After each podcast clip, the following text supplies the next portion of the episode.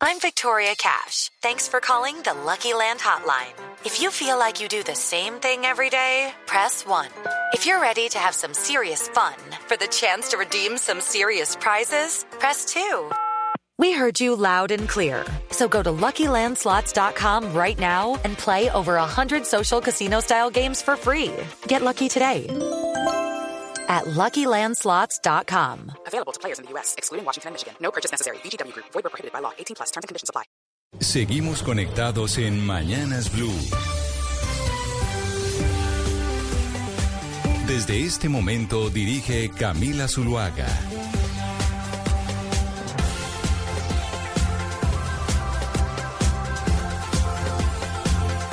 Iniciamos la media mañana oyendo a Rubén Blades o Rubén Blades, como le dicen en Panamá. ¿Por qué razón? Porque por cuenta de, no sé si de la Navidad o para recibir el 2024, Rubén Blades dará un concierto gratuito en el Ángel de la Independencia en Ciudad de México. El Ángel de la Independencia es ese ángel, Ana Cristina, que vemos en todas las novelas mexicanas. Siempre cuando usted ve algo de México, ve ese ángel.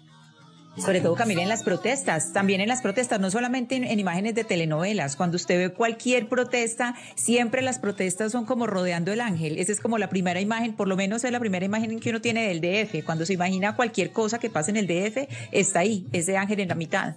Bueno, pues Rubén Blades va a recibir ese 2024 que ya se viene, que ya está aquí, precisamente dando un concierto completamente gratuito para los mexicanos y bueno, para los colombianos y los latinoamericanos que quieran pasar o que puedan más bien pasar el eh, fin de año allá en ese país. Por eso iniciamos hablando de Rubén Blades y poniendo esta música que también es de Navidad y de fin de año.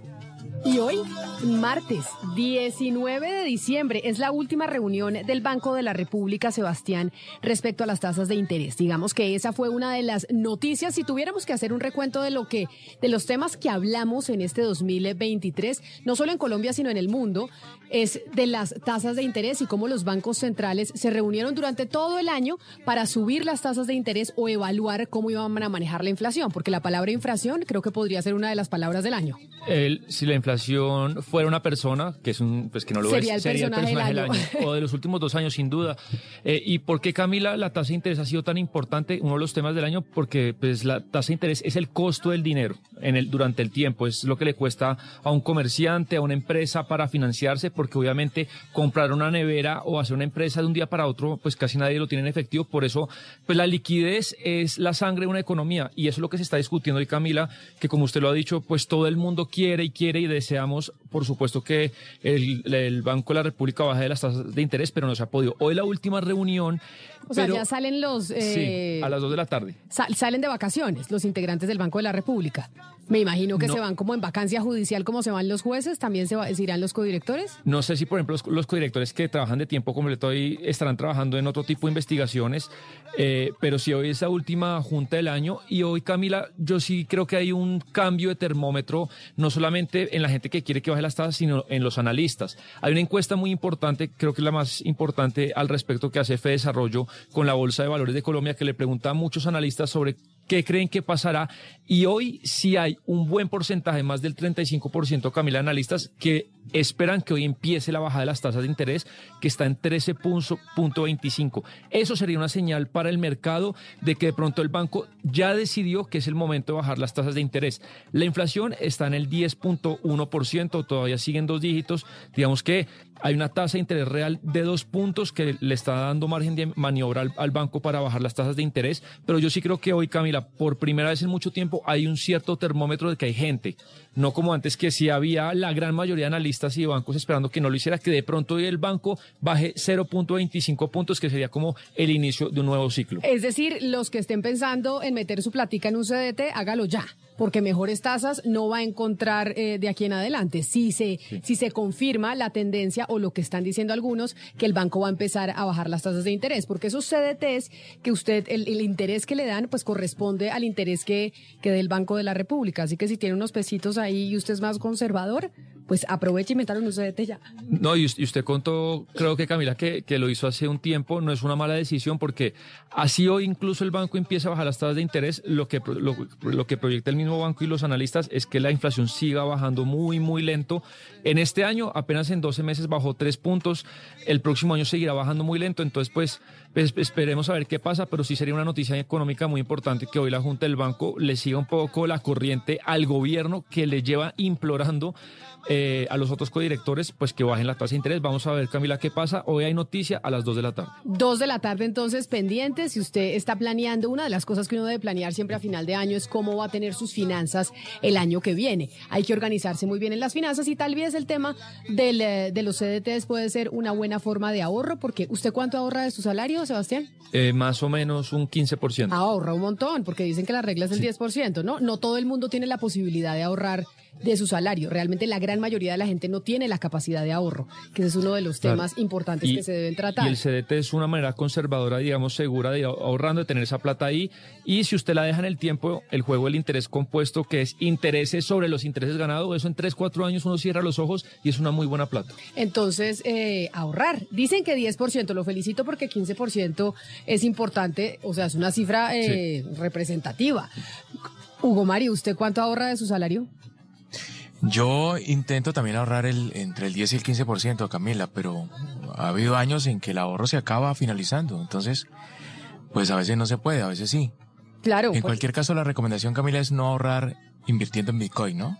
O sea, todo menos criptomonedas. Pues esto, si usted le pregunta a Gonzalo, le pregunta a Sebastián, ellos le van a decir que sí. Y si le pregunta al profesor que entrevistamos el otro día en España, decía que la tendencia siempre es alcista, que si usted mira el panorama eh, amplio en varios años, se da cuenta que la tendencia de las criptomonedas va hacia arriba. A mí me parece un activo completamente fluctuante, así que si usted va a invertir ahí, pues la idea es que tenga los nervios de acero. Mm. Yo no lo recomiendo, Camila. Hay que esperar que, que esté más claro ese tema del mercado de las criptomonedas para poder invertir allí. Por ahora me sigue pareciendo un negocio de alto riesgo. A mí también me parece un negocio de alto riesgo. Lo que no me parece de alto riesgo, Oscar, hablando de los planes que tienen eh, los eh, mandatarios salientes, porque pues el 31 de diciembre es el último día para los alcaldes y gobernadores del país y ya tenemos nuevos alcaldes y gobernadores el primero de enero. El alcalde de su ciudad, el señor Pumarejo, se va a dedicar a algo que a mí me llamó mucho la atención y me parece un gran proyecto. Y es hacer un documental con el eh, antropólogo y documentalista Wade Davis y a escribir un libro, un documental que se llama Río Arriba. Y asimismo se va a llamar el libro. Le tengo el tráiler completo. Está en inglés y habla el alcalde en inglés. Vea, el, sí señor, le voy a poner el, tráiler, quienes están conectados a través de nuestro canal de YouTube también lo van a poder ver, imágenes espectaculares eh, de Colombia y una narración de ese proyecto al que el alcalde de su ciudad, Barranquilla, se va a dedicar después del 31 de diciembre.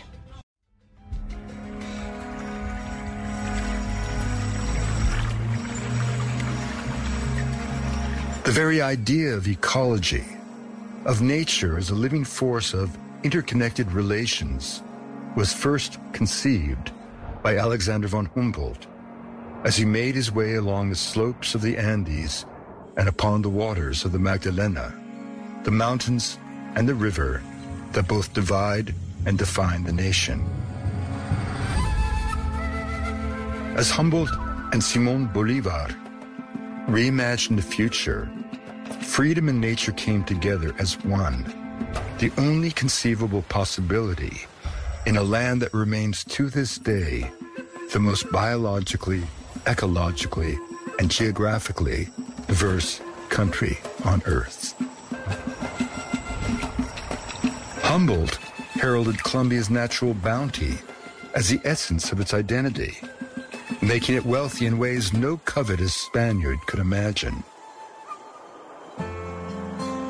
Bolivar embraced nature as the literal antidote to tyranny, ecological harmony as a blueprint for political and moral truth. In victory, he would declare before Congress, nature is the infallible teacher of men. What if Colombia, after so many years of conflict and division, were to awaken to the wonder of this astonishing legacy?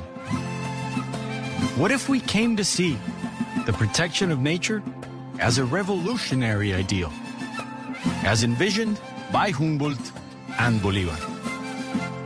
What if we saw regionalism not as a curse, but as a cultural mosaic, as wondrous and diverse as the forest and the river from which we came? What if we could ignite Colombia's imagination by taking a journey together up the Magdalena, celebrating the ties that bind every Colombian family to the river that sculpted this nation? What if as storytellers, artists, scientists, musicians, and poets, we could heal the divide, bringing Colombians together in a common spirit of place? What if you join us upriver? ¿Qué tal si viajamos juntos río arriba? Pues ese es el tráiler del documental que van a hacer en el 2024. Quien habla al principio, Oscar, es Wade Davis, en donde explica toda la historia de Colombia, cómo Alexander von Humboldt dijo, pues hay que y hay que explorar al país a través de sus ríos y además después entra el alcalde de Barranquilla y en un, un inglés muy fluido como el de Mariana Palau diciendo que ¿Qué pasaría si de verdad hacemos de Colombia un país en donde lo podemos explorar a través de sus ríos, en donde los artistas, los poetas, los científicos se puedan unir y la polarización se pueda acabar? A mí me pareció un gran documento, se, lo van a grabar durante todo el 2024, se van a ir por los ríos de Colombia, Wade Davis, eh, Sandra Uribe, que ya quiero preguntarle a Ana Cristina si sabe quién es, y el alcalde Pumarejo a grabar ese documental Mire. que es irse por Colombia navegando sus ríos. Mire, Camila, que tuve la oportunidad de conversar con el doctor Pumarejo recientemente y al final de la charla, pues en medio de todo le pregunté, bueno, ¿y qué sigue? Uno pensando en el tema político, pues, ¿qué le? Y me dice, Oscar, me voy a dedicar este año que llega a este documental. Quiero hacer este documental sobre el río Magdalena, pero sobre todo los ríos de Colombia con Davis y quiero que el país conozca nuevamente la riqueza del río Magdalena. Es un documental y un libro, Camila, que le va a tomar por lo menos ocho meses, según los cálculos, o casi todo el año 24. Y, está muy, muy, muy encarretado, como decimos nosotros, el, doctor Pumarejo en este proyecto. Y realmente, eh, Camila, me sorprendió porque, porque yo pensaba que el doctor Pumarejo tenía entre sus planes el tema político, pero por lo menos este año, este 2024, se va a dedicar a este proyecto eh, ambicioso, muy bonito, porque entiendo que además ya es como de los últimos, si no el último documental grande que va a hacer David sobre eso, pues sobre la geografía en, en Colombia, sobre la historia del país, y qué bueno que sea el río grande de la Magdalena, el río de Bolívar, el río de tantos, que, que, lo- de- que va a ser materia de estudio en este proyecto del doctor Pumarejo. Oscar, pero no se adivina. Usted dice que creía que el alcalde de Pumarejo iba a seguir en política, pero no lo va a hacer. ¿Usted no cree que esto es una propaganda impresionante de política? O sea, esto No, no, es yo- seguir mostrando su nombre y una estrategia distinta para hacer política, creo yo. Que normalmente Sí. todos salen y dicen, me voy a Harvard, me voy a MIT, me voy a Princeton, todos dicen, me voy a ir a estudiar. Esto me parece una estrategia diferente y una forma de hacer política y, seguir sonando con miras a las elecciones presidenciales, porque a, a Pumarejo le están diciendo que podría, o a tantos, es uno de los tantos que están diciendo que podría ser candidato presidencial. De acuerdo, Camila, y creo que es una buena, un buen recurso para mantenerse vigente, por supuesto que sí, en el tema político, pero que se haya dedicado, que se vaya a dedicar a este proyecto en particular, me llamó la atención. Y me parece bueno, me parece buenísimo, porque además es una manera de explorar mucho, mucho este país y darlo a conocer. Claro, por eso una maravilla y una belleza y además con Wade David, ¿usted sabe quién es eh, Sandra Uribe, Ana Cristina? Que entiende Sí. es una artista paisa que también se va a montar con ellos en todo este recorrido por el río. Mm. Sí, no, eh, Sandra Uribe es socia de Wade Davis, Camila, y ella ya lo ha acompañado en otros recorridos. Ella eh, no solamente pues hace recorrido con él, sino que también hace la- las veces de traductora, porque acuérdese, pues Wade Davis adora Colombia y él lleva mucho, mucho tiempo en Colombia, él, este etnobotánico eh, canadiense que es autor del río, lleva mucho tiempo en Colombia adora Colombia, pero de todos modos, pues siempre es bueno eh, tener esta traductora eh, al lado. Él ha hecho muchos recorridos con Sandra Uribe y, y ella es pues eh, eh, su socia. Camila, le quiero contar algo, pues, o, comentar algo sobre esto que acabamos de oír. Yo quisiera saber quién escribió el libreto, porque tiene unas figuras muy lindas, es decir, no es, es eh, no es cualquier, eh, digamos, un guion cualquiera, tiene, tiene unas palabras muy lindas. Fíjese esa parte donde habla del regionalismo, donde dice, miremos al regionalismo no como una maldición, sino como un mosaico. Ahí toca un montón de cosas que es, son verdaderamente hermosas y unas frases y unas, eh, digamos, unas metáforas. Estas sí son metáforas, eh, Sebastián, a propósito. A propósito de Ricardo estuvimos hablando de metáforas. Pero- O sea, Sí, ya, sí. sí, ya, ya, ya que hablamos de metáforas bien puestas, este guion me gustaría saber quién lo hizo porque es muy bonito, las palabras son muy lindas y tienen unas, eh, No, digamos, todo- unos todo muy símiles prolijo. muy lindos. Sí, Toda la eh, producción sí, es muy muy, prolija. Y, y bueno, yo estoy, pues yo le conté a Camila, yo estoy en la inauguración de ese día de ese ecoparque de la Ciénaga de Mallorquín y es realmente un proyecto imponente. Es, es un espectáculo lo que se hizo eh, financiado entre la, entre la alcaldía y, y con el BID, que se hizo, que yo creo que es el gran proyecto que deja esta alcaldía para el próximo Sí, año. de acuerdo, de acuerdo, Sebastián, pero además yo me imagino ese proyecto con ese libro, la fotografía de ese libro, ¿cómo será? Y el texto, por supuesto, el texto en general del libro, pero y el documental. No, realmente es un proyecto ambicioso, muy ambicioso y, oportuno para, para, para el país, pues para recorrerlo, para reconocerlo. Sobre todo eh, en lo que tiene que ver con el río Magdalena que queremos tanto, Camila y amigos, y que además se encuentra en una condición bastante la- lamentable, porque hay que decir las cosas como son. La navegabilidad del río nunca se pudo dar hasta el momento. Ojalá que este tipo de proyectos permitan no solamente conocerlo y reconocerlo, sino sobre todo recuperar la navegabilidad del río, que es el alma del país. El alma del país es el río Magdalena, el río grande de la Magdalena. por lo que dicen a Cristina del libreto, del regionalismo y demás, Barranquilla que ha sido, y el Atlántico, que ha sido uno de los grandes promotores de la importancia de ese regionalismo y que no haya todo eh, concentrado en Bogotá y en el centro del país, es que yo creo, eh, Ana Cristina, que también es una estrategia política. Es que yo creo que esto es una No, pero forma de hacer supuesto. campaña. Pero, pero claro, Camila, porque es que fíjese que hay una parte donde también habla de un país que estuvo dividido, de un país que estuvo dividido por la guerra. O sea, es que aquí no le busque. Ahí no, o sea, ahí no hay una línea sin doble. Lo que digo es un, es un guion muy bien escrito, pero por supuesto tiene una intención política. Eso, pues aquí no hay ninguna duda cuando se habla del país dividido, donde el país con la riqueza de las especies, donde em, fíjese que empieza a tocar como todos esos puntos políticos eh, de la discusión política que han sido tan, eh, tan debatidos o que han sido punto de, eh, digamos, de, de efervescencia en redes, en las conversaciones, están ahí en ese guion y están puestos de una manera muy bonita en que lo hace creer a usted que le están hablando de todo el paisaje, pero el paisaje de fondo, si usted se mete a fondo en Magdalena, lo que le están hablando es de la política. Claro, exactamente. Por eso me parece una estrategia interesante de uno de los que, de uno de los que pues uno de los que se dice que podría ser candidato presidencial en eh, las próximas Pues que elecciones. hace cuánto no hay presidente costeño, hace mucho tiempo. Pero hemos tenido presidente costeño alguna vez. Sí, hemos tenido... eh, a- Yo creo Oscar, que no, Oscar, no hemos sí, tenido presidente costeño. No, por supuesto. ¿Cuál? Es- Eh, ¿Quién no, no, no, por favor, Rafael Núñez en dos Ah, oportunidades. sí. Núñez. Y tuvimos un vicepresidente, Gustavo Bell, recientemente, tuvimos un vicepresidente costeño. Pero, pero realmente, claro, presidente muy poquitos. No hemos tenido, ¿sabe qué no hemos tenido, Sebastián? No hemos tenido ministro de Hacienda.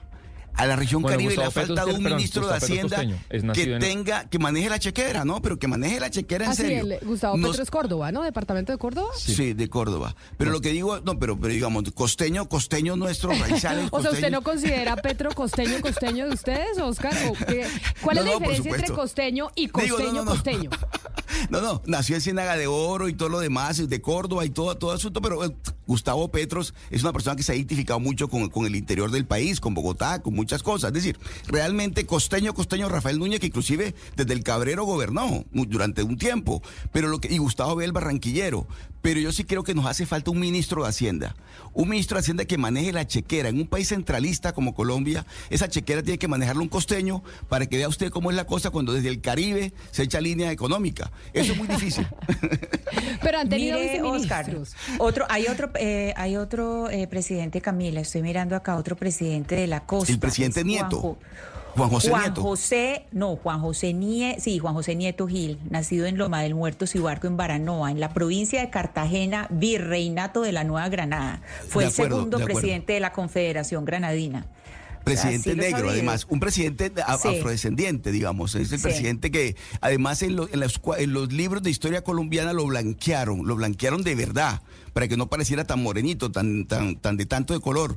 El presidente Nieto, hay un libro de Orlando Fals Borda que se llama El presidente Nieto, que es toda la historia de cómo el presidente Nieto llegó a la presidencia en Colombia y sin embargo la historia lo, la historia lo ignoró. Durante muchísimos años la historia colombiana ignoró al presidente Nieto, a Juan José Nieto. Pero aquí, aquí Oscar, está toda la lista de presidentes. Vea, ya se la, se la encontré de presidentes costeños. Entonces está primero Rafael Núñez, eh, nos dicen acá también José María Campos Serrano, el general José María Campos Serrano fue un político militar colombiano que fue presidente de Colombia entre 1886 y 1887. Pues poquita, pero fue presidente. Uy, bueno, con- Él también, por la época sí. de Núñez. Sí, sí, sí. Exacto, sí, exacto. Y esos son, digamos, eh, lo- los, y los que hemos comentado, que son, entonces serían cinco, serían cinco los presidentes costeños. Pero no ha habido ministro de Hacienda. No, pero sí viceministro, ministro. ¿no? El, el, el viceministro de Carrasquilla, ¿cómo era que se llamaba? El que después estuvo... Luis en Alberto el- Rodríguez. Luis Alberto Rodríguez, costeño, y fue viceministro técnico, que nunca había habido un viceministro técnico costeño. Sí, y muy joven, y después fue pues el director de Planación Nacional, y, y después pasó lo que pasó, y después eh, iba a ser contralor y no pudo, y bueno, eh, no sé ahorita en qué esté. Pero Camila, Dígame. yo creo que si, que si Oscar en este momento está levantando la mano por un ministro costeño, yo levantaría la mano por una señora que merque para ministra de Hacienda. Yo creo que nadie sabe ma- manejar mejor eh, la economía, por lo menos la corte economía, que una persona que esté mercando todos los días. Si usted le pregunta a una señora que merca, a un señor que merca, y esos son los que tienen clarito todas las cifras. Y yo creo que hay veces que esa desconexión, cuando nos hablaba alguna vez el ministro Carrasquilla de los huevos de los 12 mil pesos, eh, o en- no me acuerdo cuál fue la que dijo. Sí, sí, sí, huevos de uno- 12 mil.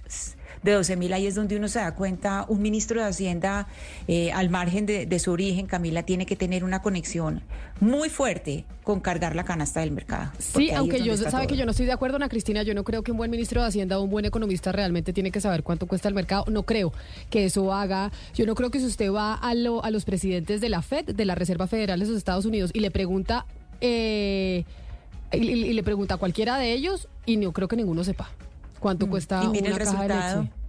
Pues no, la economía norteamericana, pero la, norte- la economía norteamericana como un tote, que ya incluso los, los bancos están eh, reevaluando los, los índices Claro. de crecimiento para el próximo año.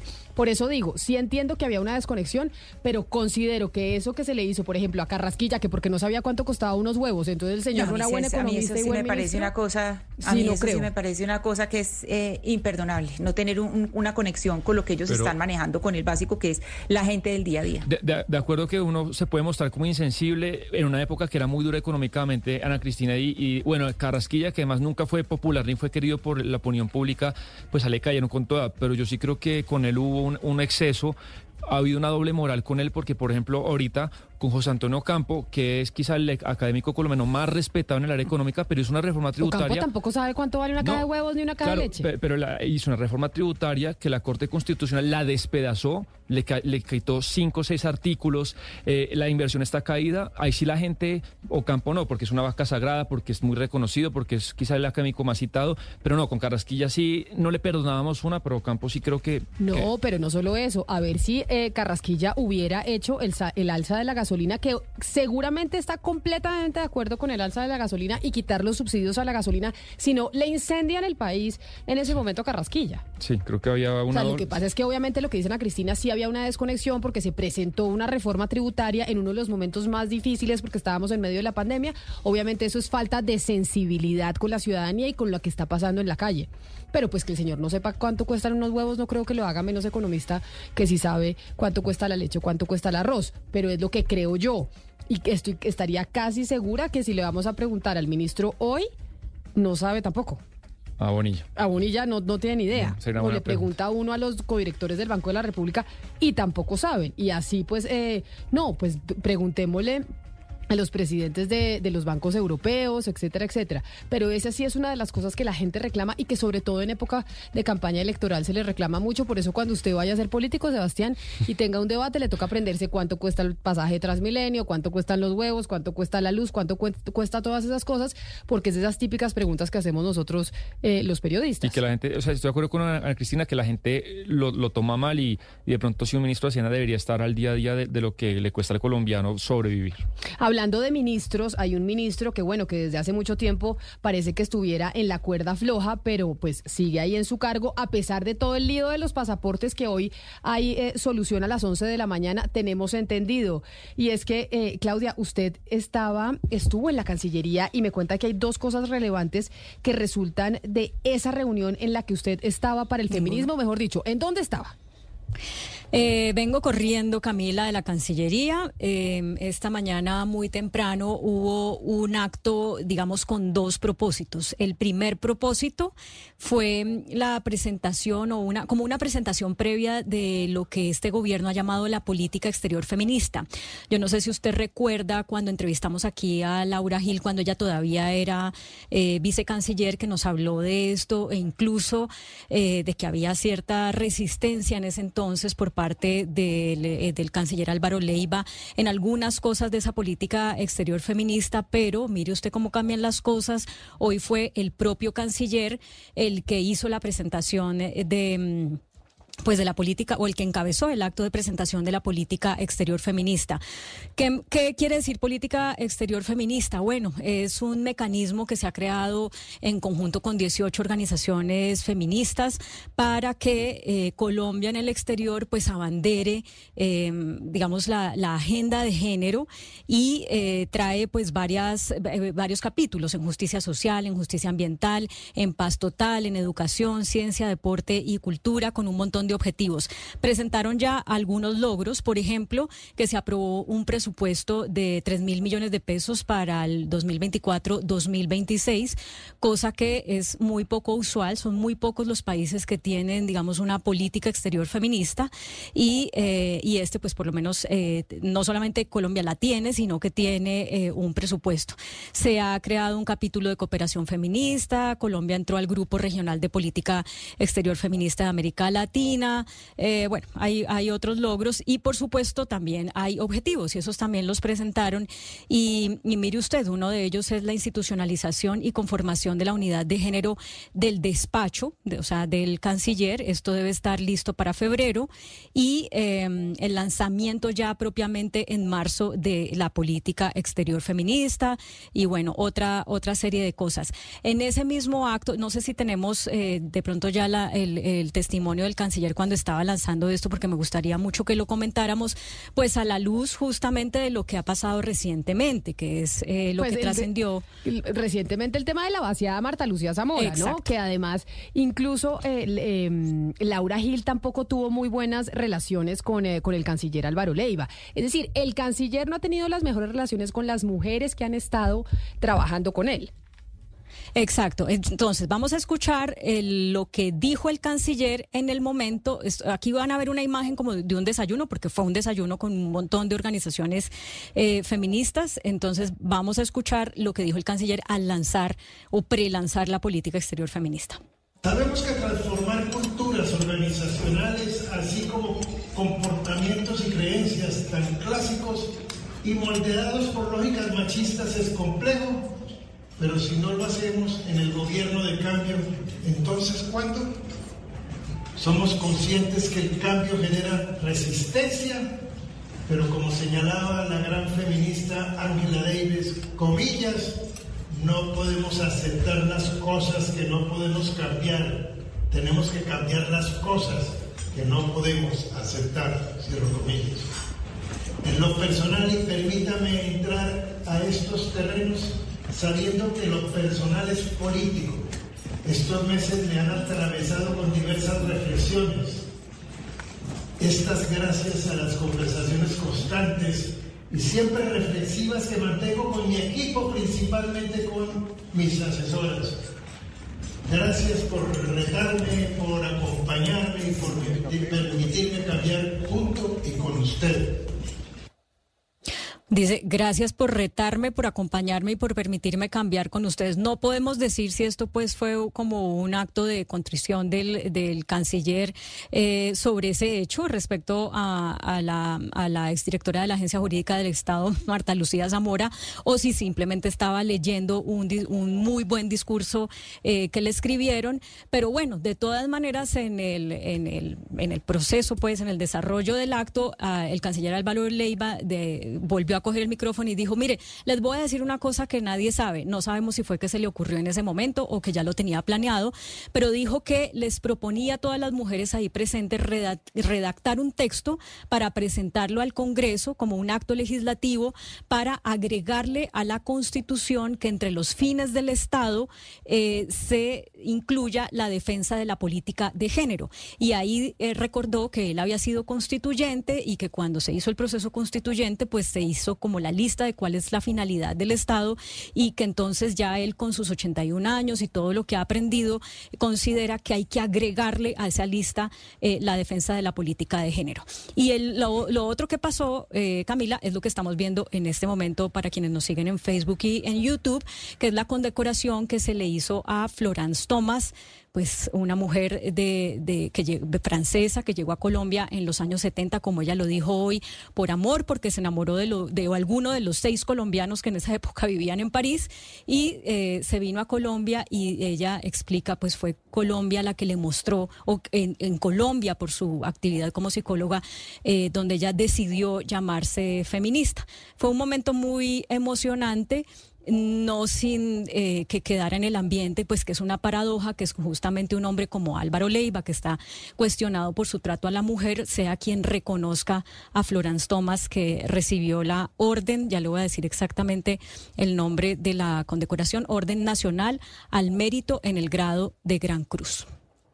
Ahí, eh, Claudia, uno diría que más que oportuno, porque la señora Florence Thomas merece pues todos los reconocimientos, aquí más que oportuno es oportunista. Además, porque ese discurso, por lo menos los apartes que usted nos acaba de pasar, son obviamente escritos por una feminista y que un hombre llegue y diga que lo personal es político, aquí a mí me suena en ese, en este contexto, en este contexto después del maltrato eh, verbal a una mujer me suena más que el oportunismo es político y que eso es lo que está haciendo con esta eh, condecoración. Que no estoy diciendo una vez más que la señora Florence Thomas no merezca, no merezca todos los reconocimientos, sino que este es un acto de oportunismo y usar el discurso feminista para lavarse las manos, eh, no, no, no, no me parece muy bien. Además, lo que dice él que esto, que escriban esto para que pasen a, eh, para que lo pasen al Congreso, pues hay que recordarle al doctor Leiva que fue constituyente, que no solamente el preámbulo de la Constitución, sino que eh, también hay un artículo de la Constitución que claramente dice que pues lo que lo que se está defendiendo es precisamente la igualdad. Pero sobre eso de que más que oportuno es oportuno oportunista. Ahí tengo yo una pregunta. ¿Este evento estaba cuadrado desde antes que pasara lo de la doctora Marta Lucía Zamora, Claudia, o se cuadró en medio de esta coyuntura? Sabe que no le tengo la respuesta exacta para esto, Camila, pero a juzgar por la organización del evento, la meticulosidad y pues obviamente tratándose de un evento en la Cancillería, pues toda la, la pompa em, que implica cualquier evento diplomático, pues uno pensaría que no fue algo organizado en dos semanas, sino que ya tenía un poco más de tiempo.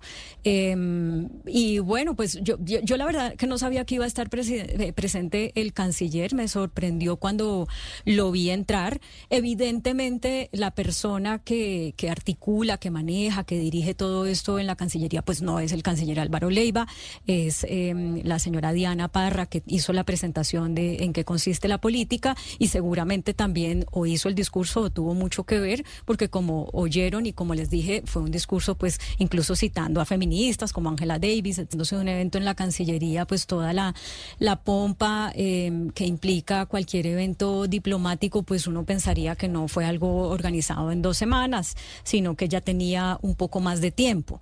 Em, y bueno, pues yo, yo, la verdad que no sabía que iba a estar eh, presente el canciller, me sorprendió cuando lo vi entrar. Evidentemente, la persona que, que articula, que maneja, que dirige todo esto en la Cancillería, pues no es el canciller Álvaro Leiva, es em, la señora Diana Parra, que hizo la presentación de en qué consiste la política y seguramente también o hizo el discurso o tuvo mucho que ver, porque como oyeron y como les dije, fue un discurso pues incluso citando a feministas como Angela Davis, etcétera, que yo no creo no creo, pero no estoy segura que el canciller pues tenga ese dominio de esos, eh, por lo menos de esa, de esa teoría. puede ser, siendo un hombre tan culto y tan leído. Yo creo que, sí, yo creo que sí puede ser, porque si hay una cosa y por eso cuando fue al Congreso Álvaro Leiva a los congresistas les dijo, hágame el favor y lean antes de que me vengan a hacer un debate y lean bien, es porque Álvaro Leiva sí es un señor muy culto y si es un señor que lee mucho y si es un señor que por eso se puede, por eso es déspota en ciertas medidas, en cierta medida, porque muchas veces de los eh, grandes ilustrados tienen esa tendencia a ser, eh, a ser déspota y a considerar a los otros que son unos ignorantes. Entonces creo, Claudia, que yo eh, podría pensar que eso sí lo pudo haber escrito Álvaro Leiva en medio de la coyuntura y decir me pongo a hacer el discurso para dejar este San Benito de muchas mujeres que me están criticando. Creo que esa pudo haber sido su lógica. Es posible, Camila, por eso yo no me atrevo a asegurarlo, porque me consta pues que, es un hombre muy culto, muy, muy leído. Eh, qué lástima que no hayamos podido alcanzar a tener listo, porque es que acabo de llegar y, obviamente no es tan fácil eh, poder cortar los fules para, para que la audiencia los escuche, pero los podemos poner en nuestras redes sociales, porque, porque fue muy lindo el, discurso de Florence, fue un discurso corto de alrededor de unos eh, seis minutos en el que ella empezó diciendo que algo que la he oído en varias veces, varias veces decir, y es que a ella no le gusta que le digan pionera, que antes de ella hubo muchas mujeres en Colombia que, eh, pues, eh, digamos, abonaron el terreno para la causa feminista, eh, escribieron libros, se revelaron, pero que ella, por su acento justamente, pues ha cobrado una notoriedad que la ha favorecido y que hoy, pues no solamente hoy, la la, hace merecedora de esta condecoración. Ya a ella el Congreso la condecoró, le dieron la nacionalidad colombiana hace unos 15 años. Entonces ella fue muy enfática en que, pues obviamente, que ama este país con todo su corazón, en fin, pero que ella no es ninguna pionera. Eh, y sí, fue un momento muy lindo donde estaban eh, sus dos hijos. Eh, uno de ellos, recordemos, es el, secretario de Cultura de, la alcaldía saliente y, muchas, muchas mujeres feministas que no solamente han trabajado de la mano con Florence en el grupo Mujeres y Sociedad en la Universidad Nacional, sino un montón de mujeres como yo que nos consideramos pupilas de pues inspiradas en los en los libros, en, en conversaciones con Violeta, en otros escritos eh, que ha producido Florence Thomas durante su larga trayectoria como feminista, como psicóloga y como activista. Yo creo, eh, Claudia, que Florence Thomas, así ella diga que no es es que no es de las precursoras del feminismo, por lo menos en Colombia, claro, ha habido muchas antes que han eh, hecho ese trabajo, pero ella indudablemente es una de las precursoras. Hay mujeres eh, muy importantes que han hecho un trabajo hermoso, por ejemplo, Magdalena León, en estos, en estos días, en un evento de los 25 años de la Mesa por la Vida y la Salud de las Mujeres, de un discurso hermoso, el discurso escrito a mano hay un grupo de, feministas que son feministas mayores de 80 años, que digamos que son eh, las, las, las hermanas mayores, las que empezaron todo, entre ellas está Florence Thomas, y por supuesto que hay mucho que agradecerles. Antes de ellas hubo muchas mujeres que ni siquiera sabían que estaban haciendo, que eran precursoras del feminismo, que simplemente estaban luchando a su manera por los derechos eh, sin saber que estaban arando el, campo para lo que tenemos ahora. Pero es mucho lo que le tenemos que agradecer a Florence Thomas porque ella también trajo una perspectiva, trajo una perspectiva desde afuera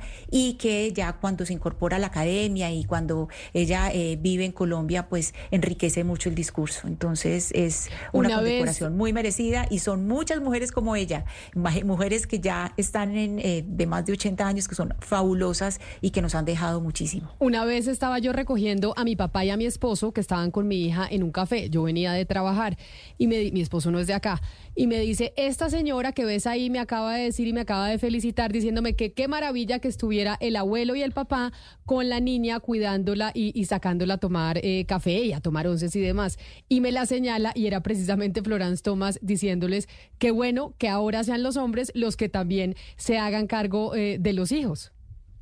Que mire toda la transformación que le ha tocado ver a Florencia a las mujeres que eh, como ella desde los años 70 y antes pues eh, fueron abriendo camino en un país como este eh, tan machista tan patriarcal. Ella misma lo decía en su discurso por ejemplo al recordar porque ella llega y, su primer trabajo entiendo es en la Universidad Nacional y dice pues en esa época solamente había y por mucho tiempo solamente hubo dos mujeres decanas la de la Facultad de Enfermería obviamente, y la, la, de la Facultad de Trabajo Social, obviamente.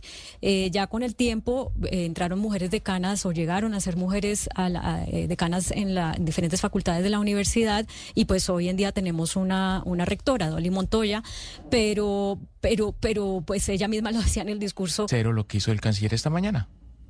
Pues ahí están eh, las imágenes del canciller Álvaro Leiva precisamente en ese desayuno que tuvo con eh, colectividades feministas y con esa condecoración a Florence Thomas, sin duda alguna una de las precursoras del feminismo aquí en Colombia. 11 de la mañana, 15 minutos y hablando de mujeres, una de las mejores voces de la historia eh, de la música, podríamos decir, Gonzalo, es Celine Dion, que sigue muy enferma según su hermana.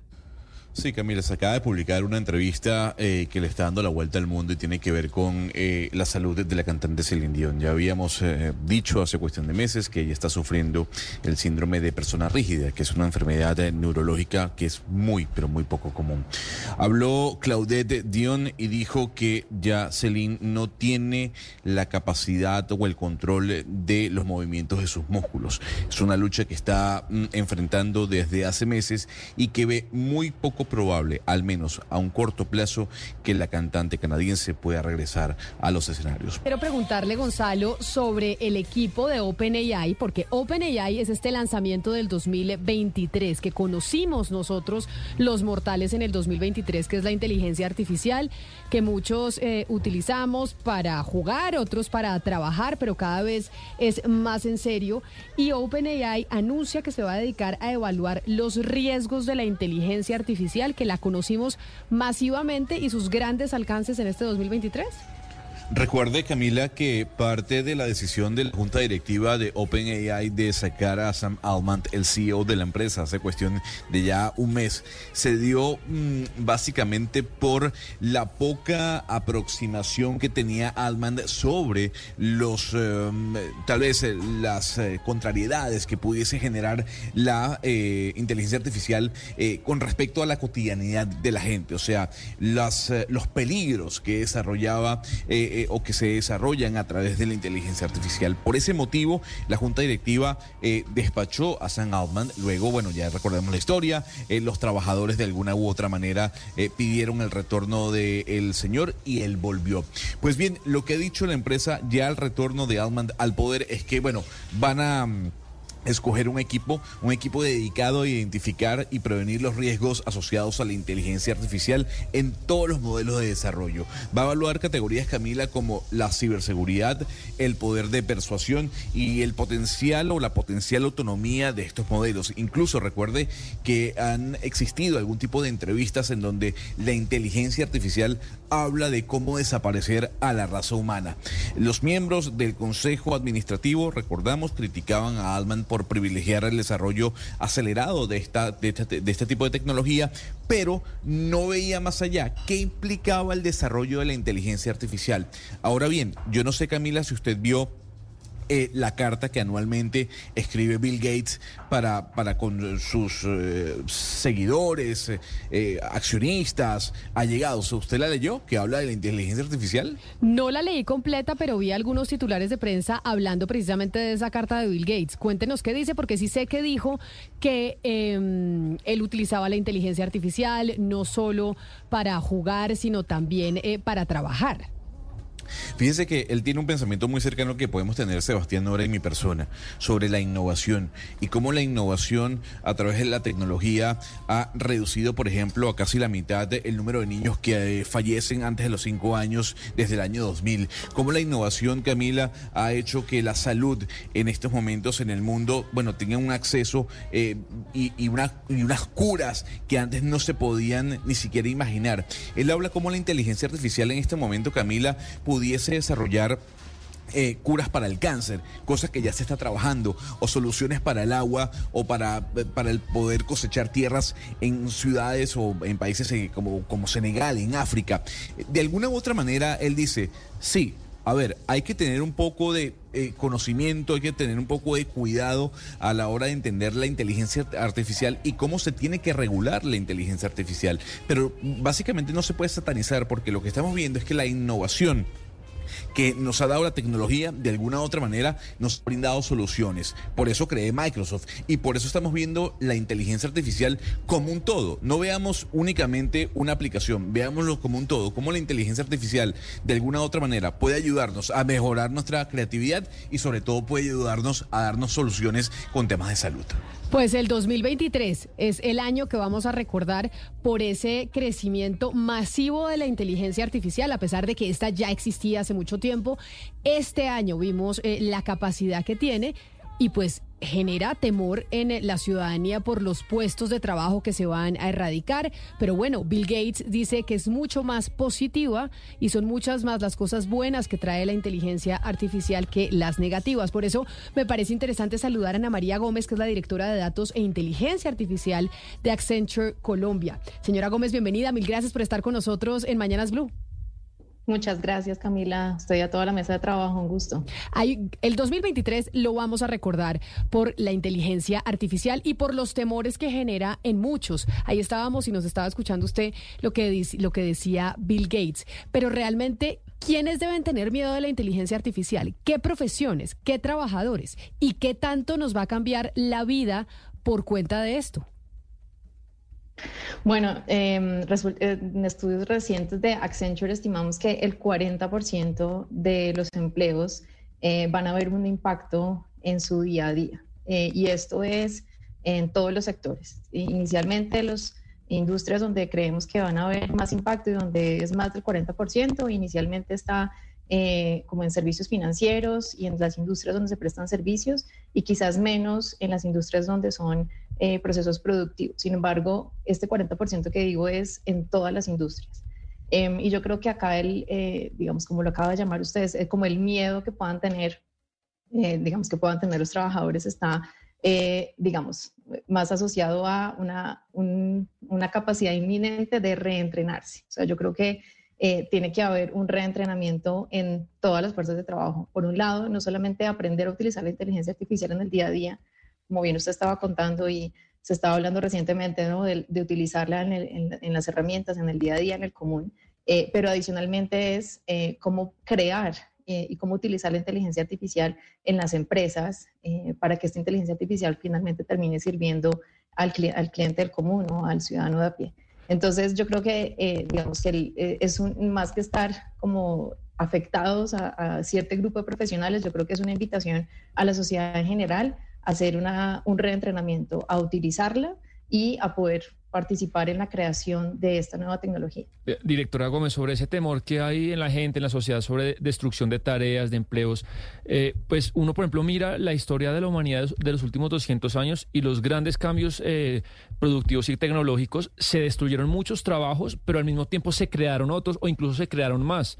Pasó con los computadores, pasó con la revolución de los carros. No sé si usted tenga números, estudios que den cuenta de eso, porque solo se habla de lo que se puede destruir, pero no de lo que los empleos que se va a crear, si en ese caso fueran más de los que se van a destruir. Sin duda, o sea, eh, digamos, que números que tenemos en este momento, eh, no, pues estamos hablando de, del, más o menos, digamos, estamos estimando que em, el 80% eh, de la fuerza laboral en general, globalmente, em, podrá tener al menos un 10% de sus tareas laborales afectadas. Em, ¿Y esto qué quiere decir? Que las tareas laborales van a ser de alguna manera una, un mejoramiento en su productividad en su día a día. Y usted, como bien lo acaba de mencionar, yo creo que si hace 30 años eh, hubieran dicho que por la implementación o el uso de herramientas de Office, Microsoft Excel, etcétera, eh, todos al día tendríamos una hora más libre yo creo que hoy en el día a día ninguno de nosotros tiene una hora. Pero yo no, sé, pero, pero directora Gómez, yo no sé si se pueda comparar Microsoft eh, Office con la inteligencia artificial, cuando ya estamos viendo incluso cosas realmente que yo sé que puedo ser de las de las que se les da miedo, pero que son cosas miedosas que uno dice, se nos vino la se nos vino la película de Steven Spielberg en donde las máquinas van a agarrarse con nosotros y van a pelear en contra de los humanos. Total, es muy normal ese miedo. Yo quería como hacer el comparativo por la pregunta inicial, eh, digamos en términos de qué iba a pasar, ¿no? Cuáles eran como las estadísticas de lo que se podría generar con la inteligencia artificial. Eh, y yo creo que, es, digamos, es muy comparativo porque es la historia reciente de, del uso, tal vez no, solamente de Microsoft, sino de las herramientas digitales, Internet y demás, que creó nuevos roles. Entonces, pues está los community manager, toda la parte de los que están desarrollando las páginas web eh, y en la página web hay diferentes roles. Lo que quiero decir es, sí se empiezan a crear eh, nuevas, digamos, nuevos, nuevas profesiones para utilizar la inteligencia artificial, pero entiendo, Camila, su, digamos, de manera su preocupación y su alerta, porque claramente estamos viendo que el alcance de la inteligencia artificial va mucho más allá que el uso normal, digamos, de Microsoft Office, ¿no? Entonces estamos viendo inteligencia artificial para creación de noticias, por ejemplo, la semana pasada eh, estaba saliendo en vivo un nuevo canal de noticias eh, completamente ¿no? los, eh, creado por inteligencia artificial, tanto los presentadores de las noticias como las noticias que estaban presentándose, con todo pues, un proceso de curación detrás. pero digamos, entiendo que va más allá de las, de las herramientas de Microsoft Office que, estaba citando anteriormente, pero digamos acá la, la invitación no solamente es por el lado de, de las personas y del talento, donde tiene que haber sin duda reentrenamiento, donde, tenemos, donde se van a empezar a generar nuevas eh, profesiones, nuevos roles, como pasó en la era del Internet, pero sin duda alguna, y un mantra que tenemos en, en Accenture en general es inteligencia artificial responsable. Y esto va no solamente a la mano del gobierno con, digamos, leyes y, y, proyectos que enmarquen qué significa mm, inteligencia artificial responsable, sino también de parte de las empresas que van a empezar a utilizar la inteligencia artificial para llegarle a sus clientes, para trabajar con sus empleados, con sus proveedores, etcétera. Entonces yo creo que digamos que vienen como dos líneas eh, en esta conversación.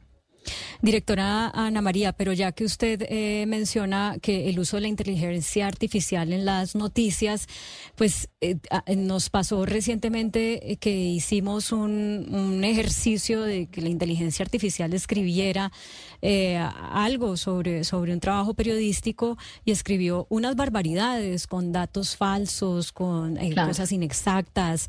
Eh, y, y, si una persona lee eso, se lo hubiera podido creer. Entonces, el, el punto a lo que va mi pregunta es... ¿Qué herramientas hay para que eso no nos pase y además también para que eso no termine como atrofiando la capacidad de pensar, eh, de tener un criterio, sí, como una, un pensamiento crítico eh, de la gente porque pues se termina creyendo todo lo que la inteligencia artificial elabora? Sin duda, sin duda. Em, Además, porque la forma en la que él lo escribe, no, no sé si, si les pasó, pero suena, suena bien. ¿no? Digamos, la forma en la que articula como las ideas eh, suena en un lenguaje muy natural que pareciera casi humano, ¿no? Entonces es, es muy normal que se, se levanten como estas, estas inquietudes em, y alertas. Y yo creo que usted acaba de decir una palabra clave y es pensamiento crítico.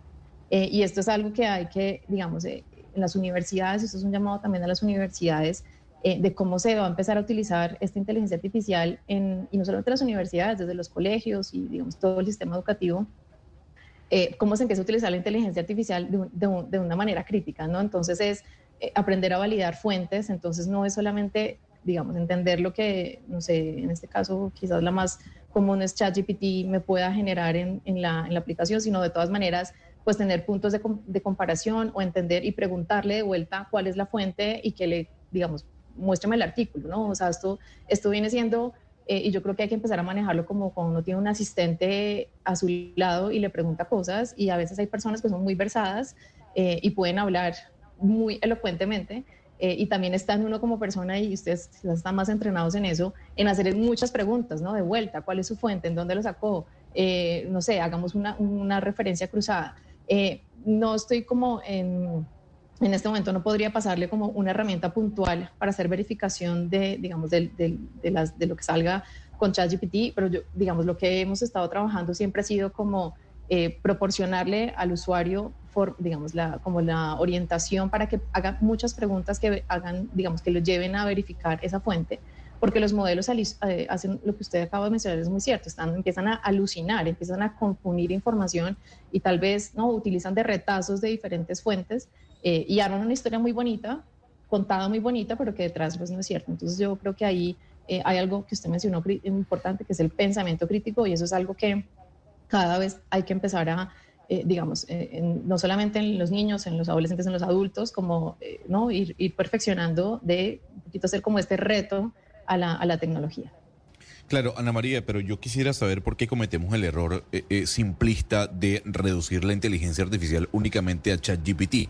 Y se lo pregunto porque Total, sí, hay, sí, hay una gran cantidad de aplicaciones que no solo son ChatGPT o BARD, es que todas las empresas en la actualidad están desarrollando algún tipo de inteligencia artificial y empresas que no tienen que ver Todas. precisamente con servicios tecnológicos.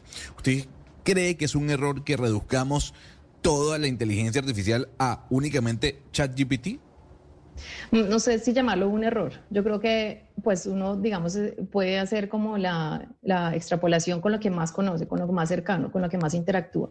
Y sin duda, hace un año, como bien lo estaban mencionando en el programa, eh, la salida de esta aplicación pues hizo que lo tuviéramos a la mano, ¿no? Pero hay muchísimas eh, aplicaciones y esto se está empezando a utilizar en las empresas para hacer campañas de marketing, para que se puedan empezar a utilizar imágenes y crear imágenes de una manera eh, digamos, diferente a la, tradicional, buscando desde diferentes fuentes, donde siempre está el humano en la mitad, es decir, el, humano, el creador de contenido, está pidiéndole a la herramienta de inteligencia artificial que busque en diferentes fuentes de video, donde no es texto, digamos, es diferente a ChatGPT, es otra, eh, o pueden haber otras, y empieza a traer esa, esa información y el creador de contenido, digamos que después de su proceso creativo, tiene que escoger qué imágenes funcionan o no. Entonces, eso es una aplicación que estamos empezando a ver. Estamos empezando a ver eh, aplicaciones en las empresas, quizás en los call centers, para que puedan guiar al- al- a la gente cuando responde una llamada, para que la persona cuando llame, detrás de eso, el detrás de cámaras que pasa en un call center, es que eh, el humano está haciendo alt tab en muchísimos documentos, yéndose a diferentes fuentes, tratando de entender eh, la película completa del cliente que está llamando. Y las aplicaciones que estamos utilizando de inteligencia artificial generativa están acompañando al humano para que esa llamada eh, pueda ser un poco más, eh, digamos, fluida y se disminuya la- tanto el tiempo del asesor al teléfono como del cliente esperando por su respuesta. Entonces, estoy mencionando solamente algunas de las aplicaciones, pero claro, ChatGPT es quizás por, por el público masivo que tenemos eh, escuchando, es como lo que está mucho más cercano en el día a día, pero existen obviamente muchas aplicaciones también de imágenes para crear, lo como decía el ejemplo del tema de mercadeo o para hacer acompañamientos con video, eh, incluso hay una nueva que está, incluso uno pudiera crear como casi que una mini película diciéndole eh, cómo quisiera crear su, su, mini, su mini película Directora. con imágenes eh, tipo Disney, ¿no? Directora Gómez, eh, en el orden de ideas de lo que usted nos está comentando, si usted se pone en los zapatos de una persona joven que en este momento está decidiendo qué carrera estudiar y pensar, yo quiero una carrera que no vaya a ser de ninguna manera o que no tenga riesgo de ser desplazada por la inteligencia artificial, ¿cuáles serían esas carreras que uno dijera, está usted parado en un punto seguro? Yo creo que la palabra no puede ser cuál no va a ser desplazada. Yo creo que, yo creo que la inteligencia artificial va a estar embebida en todas las carreras. Eh, ento- entonces, lo que hablaba, por ejemplo, de las, de las carreras que son industriales. Entonces, sin duda alguna, por ejemplo, hoy en día la exploración de, pozos petroleros está empezando a utilizar inteligencia artificial generativa porque puede leer gran cantidad de imágenes y le puede dar, digamos, como resultados de los análisis que el ingeniero de petróleos esté buscando a través de la consulta de esas imágenes. Yo creo que acá todas las, todas, digamos, todas las profesiones de alguna manera se van a ver afectadas, como lo dije al, al comienzo, la estadística en general es el 40% de todos los trabajos van a tener de alguna manera algo que ver con, el, con la inteligencia artificial generativa. Lo que sí puede pasar es, por ejemplo, en el caso de las personas que están empezando, un ejemplo, que quieren estudiar mercadeo, que se quieren ver en agencias de publicidad, ahí seguramente van a empezar a salir dos tipos de profesiones. Unos que van a ser súper creativos y que van a tener que estar todo el tiempo retando a sus asistentes eh, artificiales de alguna manera eh, con la información que generen para buscar, digamos, nuevas campañas y nuevas imágenes. Y por el otro lado van a empezar a generarse, mm, digamos, profesiones mucho más técnicas, matemáticas, que son los que van a estar detrás de la construcción de esos algoritmos, detrás de la construcción de esos modelos, detrás de la, de la construcción de las bases de datos de información, eh, que sin duda alguna cada vez van a ser más exponenciales. Entonces yo creo que esto, digamos, va a estar en todas las profesiones. La respuesta sería difícil decir cuál no va a estar eh, digamos, como usted decía, amenazada por la inteligencia artificial. Yo creo que esto es más cuáles todas, todas las profesiones van a empezar a convivir. Al comienzo estábamos hablando en la carta de Bill Gates habla del tema de salud, ¿no? Cómo los médicos están empezando a utilizar inteligencia artificial eh, también para tratar ciertas sintomatologías que antes el procesamiento de datos era imposible. Entonces, eh, yo creo que esto empieza a, funcionar para todas las, profesiones, incluso a niveles ejecutivos. En los comités ejecutivos y en las juntas directivas ya estamos empezando a ver eh, la creación de, tableros de gestión organizacional apalancados en inteligencia artificial, donde se leen un montón de imágenes y textos que antes tomaban mucho más tiempo hacerlos y que ahora lo puede consolidar, pero siempre el humano tiene que estar en el centro y por eso eh, creo que en, esta conversación hay algún mensaje irrelevante y es eh, esto, el humano tiene que estar verificando, entendiendo, analizando, retando, confirmando las preguntas que están del otro lado, eh, porque pues esto es una tecnología que está construida, pero sin duda pues tiene, digamos, oportunidades para efectivamente no alucinar y no caer en sesgos, digamos, sociales y de ningún tipo. Pues directora de Datos e Inteligencia Artificial de Accenture Colombia, Ana María Gómez, mil gracias por estar hoy con nosotros hablando de esta, que es una de las tendencias sin duda alguna que nos deja el 2023. La inteligencia artificial y además usada masivamente y que nos pone en alerta de cómo debemos desde nuestras profesiones también aprender a utilizarla. mil gracias y feliz Navidad. Muchas gracias, lo mismo para ustedes. Que estén bien. 11 de la mañana, 39 minutos. O sea que, Ana Cristina, nos va a tocar a todos aprender a utilizar la inteligencia artificial. Yo sí creo que hay cosas que se van a reemplazar y de hecho esa es una de las investigaciones que están haciendo en muchas universidades y en, y en organismos multilaterales y es qué va a pasar con aquellos eh, trabajos eh, básicos de no tan alta remuneración con la inteligencia artificial. ¿Qué pasa si esos eh, trabajos empieza a reemplazarlo una máquina? Que es precisamente esa gente con menor educación, con menores ingresos y con menor posibilidad de entrar a un mercado laboral mucho más especializado. Sí, yo no tengo tanto miedo de la inteligencia artificial, Camila. Yo, como lo he dicho aquí antes, yo estoy enamorada de la inteligencia artificial hasta ahora. Hasta ahora me ha servido muchísimo como periodista, pero mire, sobre ese tipo de trabajos, en estos días eh, vi una discusión sobre inteligencia artificial y yo creo que eso también depende mucho de los contextos. Decía que una de las, que por ejemplo, una de esas profesiones que va a desaparecer es la de bibliotecóloga o eh, bibliotecario, pues, que ellos van a desaparecer y sabe que yo creo que en un entorno como Colombia no es así y voy a explicar por qué. Porque es que el bibliotecario o el bibliotecólogo o bibliotecóloga en Colombia, por lo menos en los barrios, en las bibliotecas de los barrios, no hace solamente el trabajo de clasificación y distribución, sino que su trabajo eh, y, de préstamo y todo lo que se hace en una biblioteca, sino que su trabajo básicamente es de un líder que eh, aglutina a la sociedad, que eh, está con los jóvenes, que conversa con ellos. Y eso no lo puede hacer la inteligencia artificial. Es decir, si usted tiene un buen bibliotecólogo en una biblioteca de, digamos, eh, en algún barrio de Medellín, estoy poniendo eh, pues un ejemplo muy local, usted lo que está teniendo ahí es un líder que aglutina gente. Entonces, yo creo que mientras cuidemos el factor humano en las profesiones, mientras entendamos que hay profesiones que son basadas en el factor humano, pues nos va a servir la, la inteligencia artificial y lo que tenemos es que eh, adaptarnos y, por supuesto, enfatizar en el factor humano dentro del oficio que hacemos. Y, el tema de adaptarse, Ana Cristina, es muy importante. Alejandro Gaviria, cuando era rector de la Universidad de los Andes, decía que él percibía que había una desconexión muy grande entre las grandes universidades y el mercado laboral.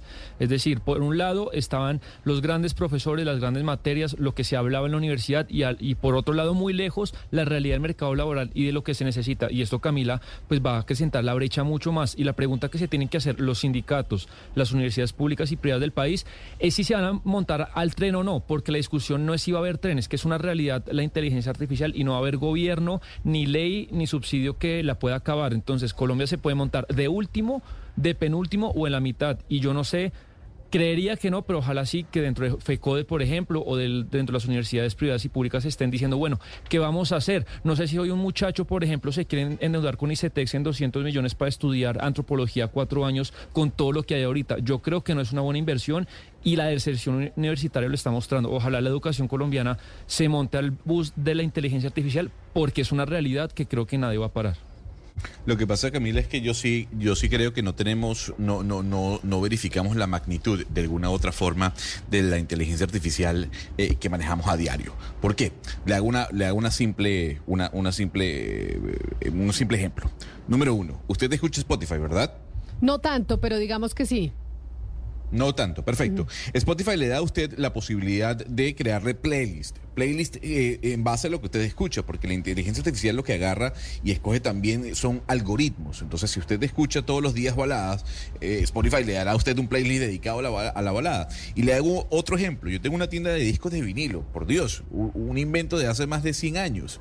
Y la gente viene y me dice, usted sabe que no necesito que me recomiende música. Ya aquí me han recomendado en Spotify unas canciones, unos artistas que yo no conocía, pero por lo que yo escucho me está diciendo, oiga esto, tiene el disco de este, de este personaje y así de aplicaciones como Netflix, eh, como Amazon, que le van diciendo a usted, bueno, hacia dónde están sus gustos y esto es lo que le recomendamos. Entonces, la inteligencia artificial no solo se puede reducir a ChatGPT me dio una respuesta eh, mala vida eh, sino que la inteligencia artificial me ayuda a reconocer canciones, a mejorar mis gustos, a descubrir nuevas, nuevos sonidos, nuevos libros, nuevas series, nuevas películas.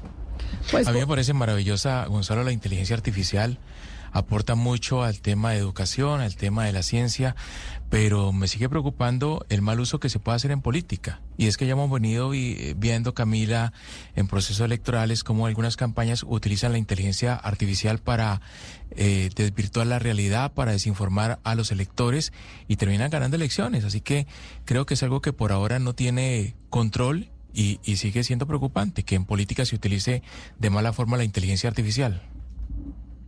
Pues por eso es que más, con más veras tenemos que hacer eh, pedagogía, con más veras tenemos que estar pendientes de lo que se ve en redes sociales y no creerlo absolutamente todo. Lo que pasa es que con esto de la inteligencia artificial, como dice usted, Hugo Mario, pues es más difícil eh, cada vez. Son las 11 de la mañana, 44 minutos. Tenemos que recordar y poner en la agenda 2023, año de la inteligencia artificial y año en donde claramente la humanidad va a cambiar, porque esto nos va a cambiar y tenemos que prepararnos para saber cuáles son esos cambios y cómo podemos recibirlos mejor. Nosotros vamos a hacer una pausa y regresamos porque resulta que no hubo conciliación entre el Ministerio de Relaciones Exteriores y Thomas Greg Anson en el caso de los pasaportes. No coincidiaron. Ya vamos a volver con Juanita Tobar que nos tiene todos los detalles de lo que pasó en esa eh, reunión, pues que estaba y que tenía la expectativa al país sobre lo que iba a pasar con esa licitación de los pasaportes.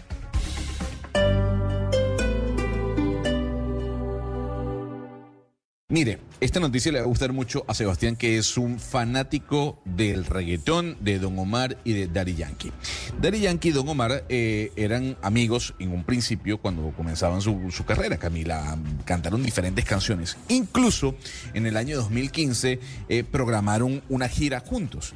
Una gira que tan solo duró seis conciertos, Camila. Y esa gira se terminó abruptamente. Se terminó, bueno, Daddy Yankee da una versión, Don Omar otra, pero esa, esa disputa entre ambos por esa gira generó una rencilla, una pelea que se acaba de terminar. Tanto Don Omar en su cuenta de Instagram ha puesto una foto de Daddy Yankee y Daddy Yankee ha hecho lo mismo con Don Omar. La semana, hace dos semanas comentamos que Daddy Yankee anunciaba su retiro de la música para enfocarse en Dios. Quería seguir el camino de Dios.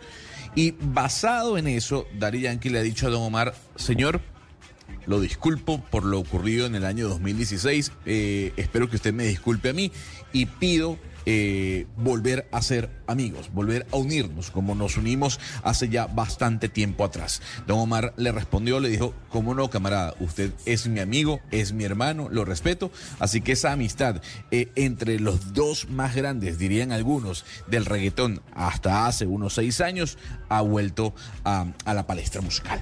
Bueno, pues buenas noticias de diciembre. ¿Usted es fanático de Don Omar y de Daddy Yankee? Yo siempre le he dicho que ellos son los dos más grandes y esta pelea era un poco como la pelea de Pelé y Maradona. Los dos más grandes que se reconcilian. Pero Gonzalo, una pequeña corrección. Pero déjeme, déjeme antes de que usted siga con eh, Pelé y Maradona del reggaetón, es decir, con eh, Don Omar y Daddy Yankee, les había dicho antes de la pausa que no hubo conciliación entre el Ministerio de Relaciones Exteriores y Thomas Greg Anson por la licitación de los pasaportes. 117 mil millones de pesos. Es la demanda que va a poner Thomas Greg Anson al Estado colombiano por cuenta de lo que pasó con esa licitación. Juanita, ¿qué sabemos de esa reunión que inició a las 11 de la mañana y que pues esperaba, esperábamos tuviera humo blanco. Pues mire, Camila, le cuento, la cita ante la Procuraduría para la Conciliación buscaba precisamente evitar un cuantioso pleito judicial por esa suma, como usted mencionaba, de 117 mil millones de pesos que reclama la Cancillería, la firma Thomas Gregg, por esa declaratoria de desierta la licitación de pasaportes. La noticia a esta hora Camila la confirma la procuradora judicial Fernanda García y es que la conciliación fue fallida. No hubo conciliación entre la Cancillería y Tomás Gregg y Antons por la licitación de los pasaportes en Colombia. En este momento le cuento que está a la procuradora judicial donde nos va a dar a los medios de comunicación esta información, qué fue lo que pasó y por qué precisamente pues eh, no se dio esta conciliación, Camila. Como no se da conciliación, Juanita, ¿sigue la demanda adelante y se adjudica licitación o no se adjudica la licitación? Que es la gran pregunta. Porque recordemos a los oyentes que la historia tiene que ver con una licitación en donde hubo un solo proponente, llegan unas denuncias a la Cancillería y a la Presidencia y dicen que la licitación estaba hecha solo para ese proponente y que por eso no se puede adjudicar un contrato que solo tenga un oferente. Sin embargo, Tomás Grecanzón cumplía con todos los requisitos y para ellos esa licitación ya estaba adjudicada. ¿Qué va a pasar entonces si no hay conciliación además de la demanda? ¿Se adjudica el contrato? ¿No se adjudica el contrato? ¿Quién va a hacer los pasaportes de nosotros los colombianos? Sí, Camila, pues mire, precisamente en este instante está la Procuradora Judicial aquí dando em, estas respuestas a, las preguntas que usted tiene en este momento. Si quiere, se la puedo poner aquí, que está dando las, las explicaciones la Procuradora Fernanda García, y es quien confirma la noticia de que la conciliación fue fallida. Pues si quiere, Juanita, entonces usted tome el testimonio de la procuradora y volvemos con usted en unos minutos al mediodía para saber exactamente qué es lo que significa que no haya habido conciliación entre las partes. ¿Le parece? Así es, Camila. En minutos le tengo la información completa. Gracias, Juanita. 11 de la mañana, 52 minutos. Por lo pronto, no hay conciliación y seguramente hay demanda y demanda millonaria, 117 mil millones de pesos. ¿Qué va a pasar con esa licitación? Pero no solo eso, ¿qué va a pasar con los pasaportes de nosotros los colombianos? Que era uno de los, yo no digo pocos, porque la verdad el Estado colombiano tiene varios servicios que funcionan divinamente, pero los pasaportes funcionaban como un reloj, Sebastián. ¿Usted sacaba un pasaporte en una hora? Sí, funcionaba y lo que nos han dicho, Camila, es que pues toda esa operación tiene una sofisticación tecnológica, unos papeles que tienen que ser muy difíciles de falsificar y es verdad que no es bueno que durante décadas solamente una empresa maneje todo eso, pero funcionaba y si, y si el Estado colombiano quería que hubiera más oferentes, pues tenía que hacer una licitación que facilitara eso y no la facilitó. Pues en unos minutos sabremos los detalles que da la Procuraduría sobre el tema, que sin duda alguna es la noticia que estábamos esperando eh, conocer el día de hoy en donde ya estamos en novenas de aguinaldos, estamos en épocas navideñas y usted, Ana Cristina, ayer decía cuando entrevistábamos a la primera almirante mujer del país que habíamos visto esos pasos en la policía, pero que poco lo veíamos en el ejército, ¿se acuerda? Sí, es decir, que no, no tiene tantos, eh, digamos, tantas noticias sobre mujeres que ascienden, sí de entrada de mujeres, porque ya hay entrada de mujeres voluntarias, pero no de mujeres ascendiendo, Camila. Pues mire que, precisamente la Armada, que la Armada estaba siguiendo esos pasos de tener mujeres voluntarias, pero en la Armada uno sí notó que hay mismo, eh, y que eso estimula mucho a las que vienen, ver que pueden ascender. Pues eh, mire que hoy precisamente nos está eh, visitando el ejército colombiano aquí a la cabina de Mañanas Blue y está con nosotros la teniente Angie Velázquez. Teniente, bienvenida, mil gracias por estar con nosotros hoy aquí en Blue Radio. Buen día Camila, un saludo súper especial a todos los oyentes de Blue Radio. Encantada de estar aquí con ustedes trayendo un mensaje de nuestro ejército nacional. Y bueno, ¿cuál es? ahorita le preguntamos del tema de las mujeres en el ejército. Primero díganos el mensaje que tienen ustedes en esta Navidad. Claro que sí, nosotros estamos recorriendo todo el territorio nacional con nuestro baúl de la esperanza. Es un baúl que está cargado de paz, de seguridad, de alegría, de prosperidad. Queremos llegar a todos los colombianos hasta el último rincón del país para decirles que su ejército está ahí protegiéndolos y guardándolos. Ese es nuestro baúl de la esperanza y por el cual seguimos trabajando todos los días. Y esta campaña la están haciendo a nivel nacional, están recorriendo el país con el ejército para decirle a los colombianos, aquí estamos defendiéndolos. Así es, desde el 7 de agosto inició nuestra campaña del baúl de la esperanza y por supuesto en estas épocas donde buscamos que haya paz, haya unión familiar, estamos reforzando nuestro mensaje con todos los colombianos. Eh, hay una encuesta de la que vamos a hablar en unos eh, minutos, teniente, que dice que los colombianos están preocupados por la seguridad, que uno de los temas cruciales del próximo año del 2024 será ese de la seguridad. ¿Eso es precisamente lo que ustedes intentan combatir con esta campaña que iniciaron en agosto? Nosotros queremos recordarle a todos los colombianos que nuestra misión es siempre estar ahí para protegerlos y salvaguardar la vida de cada uno de ellos. Esa es nuestra misión y por eso portamos este uniforme. ¿Usted hace cuánto está en el ejército, teniente? Hace tres años porto el, el camuflado. ¿Y decidió entrar al ejército por qué? Porque tengo vocación de servicio y porque admiro la labor que hacen mis soldados en el área de operaciones, los soldados de acción integral. Eh, es una labor de admirar y creo que estando aquí puedo aportar un granito de arena para ayudar a todos eh, los colombianos. ¿Qué tan difícil es ser mujer en el ejército? Porque siempre decimos que, pues obviamente es un espacio que ha sido históricamente masculino. Bueno, es un cambio que se ha dado, ya hay una transformación y la mujer en el ejército cumple un rol fundamental, es muy importante, tiene voz, tiene voto y sobre todo es esa parte más humana de la institución. Decíamos ayer que la Armada, que la policía, como lo comentaba Ana Cristina, sí estamos viendo pues mujeres en, esa, eh, en ese ascenso dentro de la institución y que el ejército no tanto. Usted que lleva tres años y que me imagino quiere hacer carrera dentro de la institución y con sus otras eh, compañeras mujeres, ¿sí ven que eso es una posibilidad para, para ustedes o no? Claro que sí, por supuesto. El ejército es una institución que tiene las puertas abiertas para todo el personal femenino. También tenemos eh, mujeres que ya han sido generales. En este momento también ascendió una señora general y por supuesto es nuestro ejemplo a seguir y es a lo que todas queremos llegar. De todas maneras, no es tan fácil, ¿no? Em, le tengo que decir a la teniente, imagínese Camila que para las personas llamadas a curso de general para el próximo año.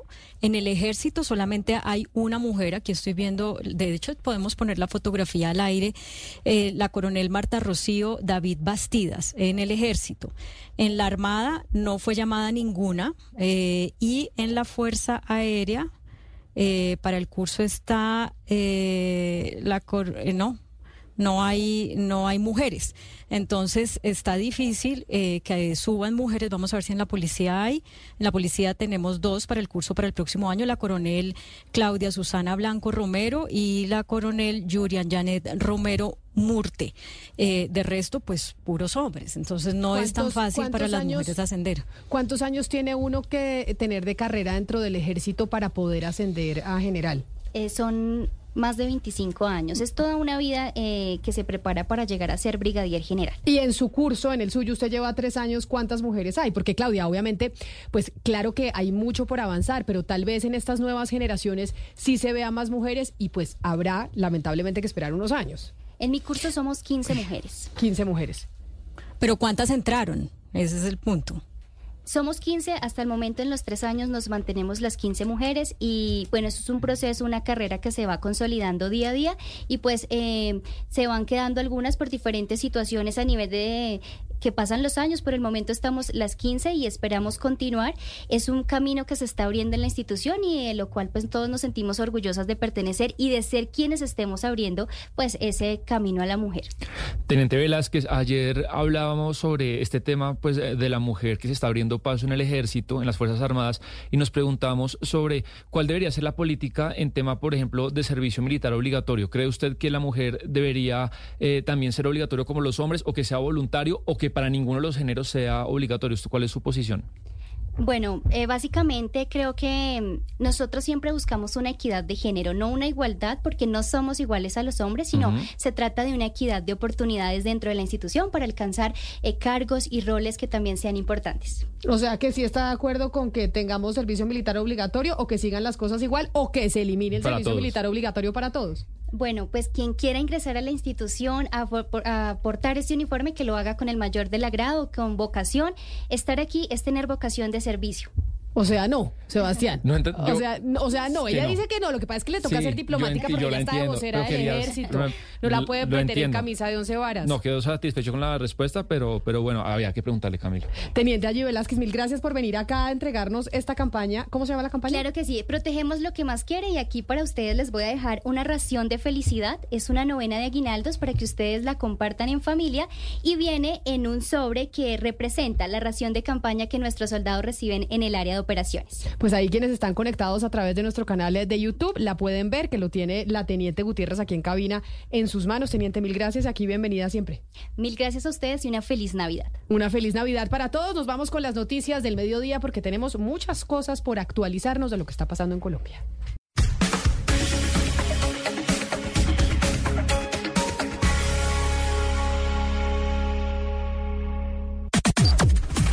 Las noticias del mediodía en Mañanas Blue.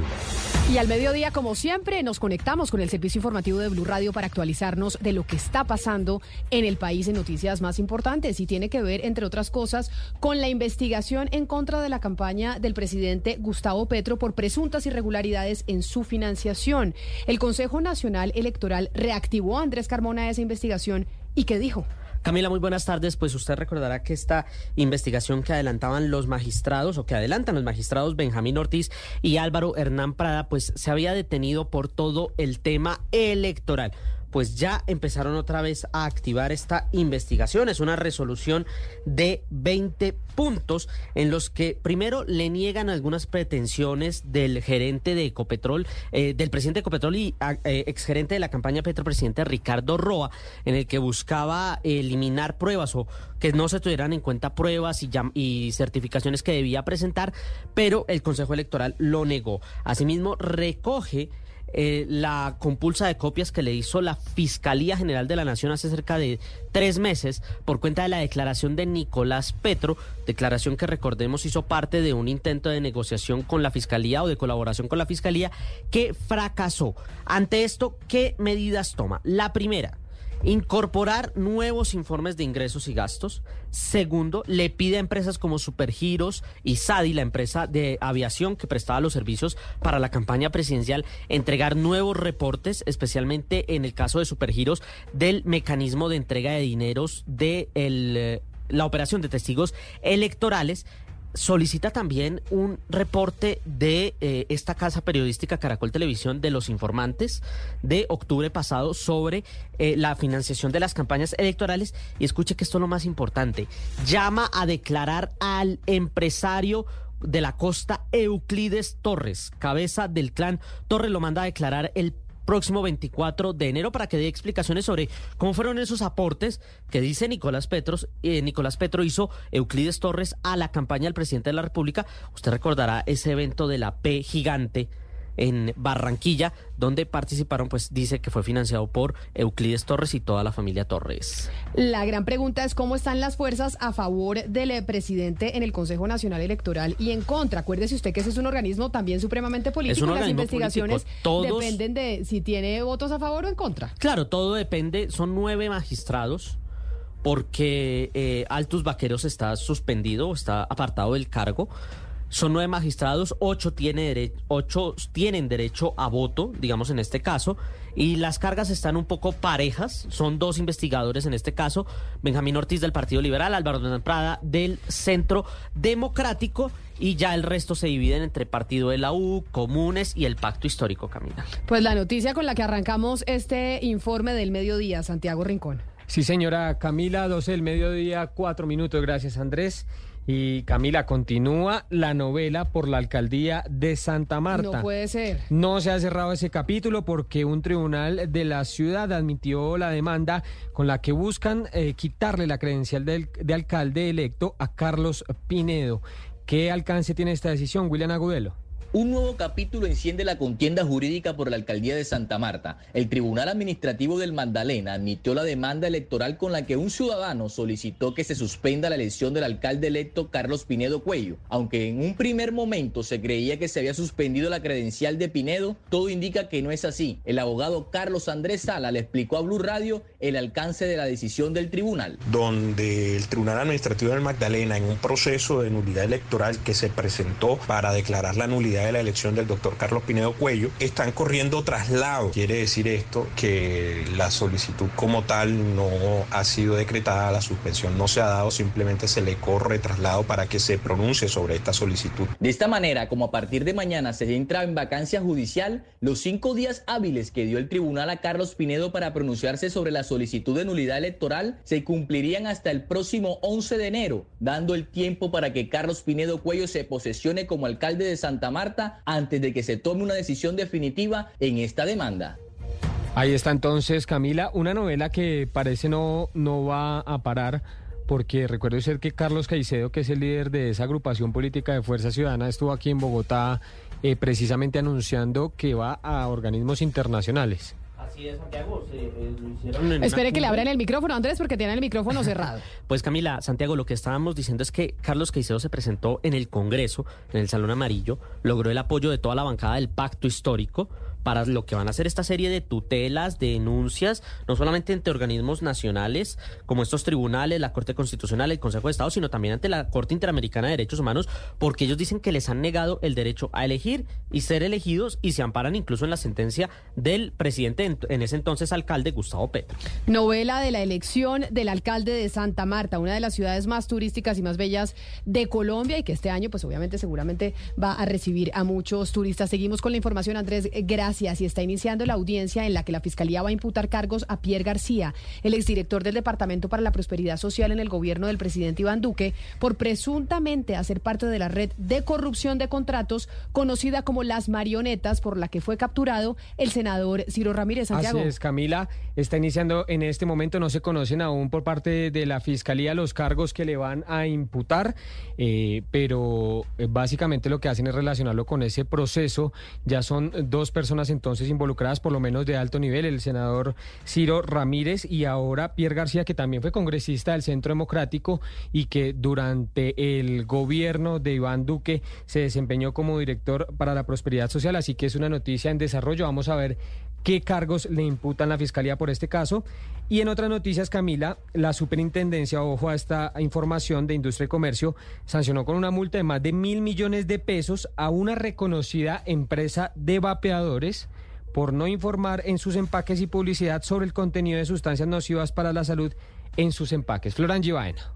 Se trata de Glue Cloud, la primera empresa colombiana de vaporizadores y que además de la multa, la Superintendencia de Industria y Comercio también le ordenó a esta entidad informar a los consumidores que sus productos tienen componentes nocivos. Para dicho resultado deberán indicarse en caracteres perfectamente legibles sus efectos nocivos, condiciones o indicaciones necesarias para su correcta utilización, así como las contraindicaciones. A raíz de esto, es la primera vez que la Superintendencia de Industria y Comercio incluyó en una resolución sancionatoria a explicarles a niñas, niños, adolescentes y población joven las razones que la llevaron a multar con más de mil millones de pesos a esta entidad de vapeadores. La SIC también introdujo en la resolución sancionatoria la explicación sobre la importancia de que no sea omitida información que resultaría vital para el potencial comprador de vapeadores. 12 del día, 9 minutos. Glue Cloud, esa empresa colombiana de vapeadores, es como el unicornio de los vapeadores en Colombia. Es una empresa, eh, Santiago, importante en ese negocio que crece día a día a nivel mundial. ¿Sabe por qué ha crecido tanto empresas como esas? ¿Por qué? Porque cuando iniciaron los vapeadores, usted compraba un aparato que era sumamente caro, Camila, que valía más de 200 mil pesos y usted lo iba recargando con un líquido.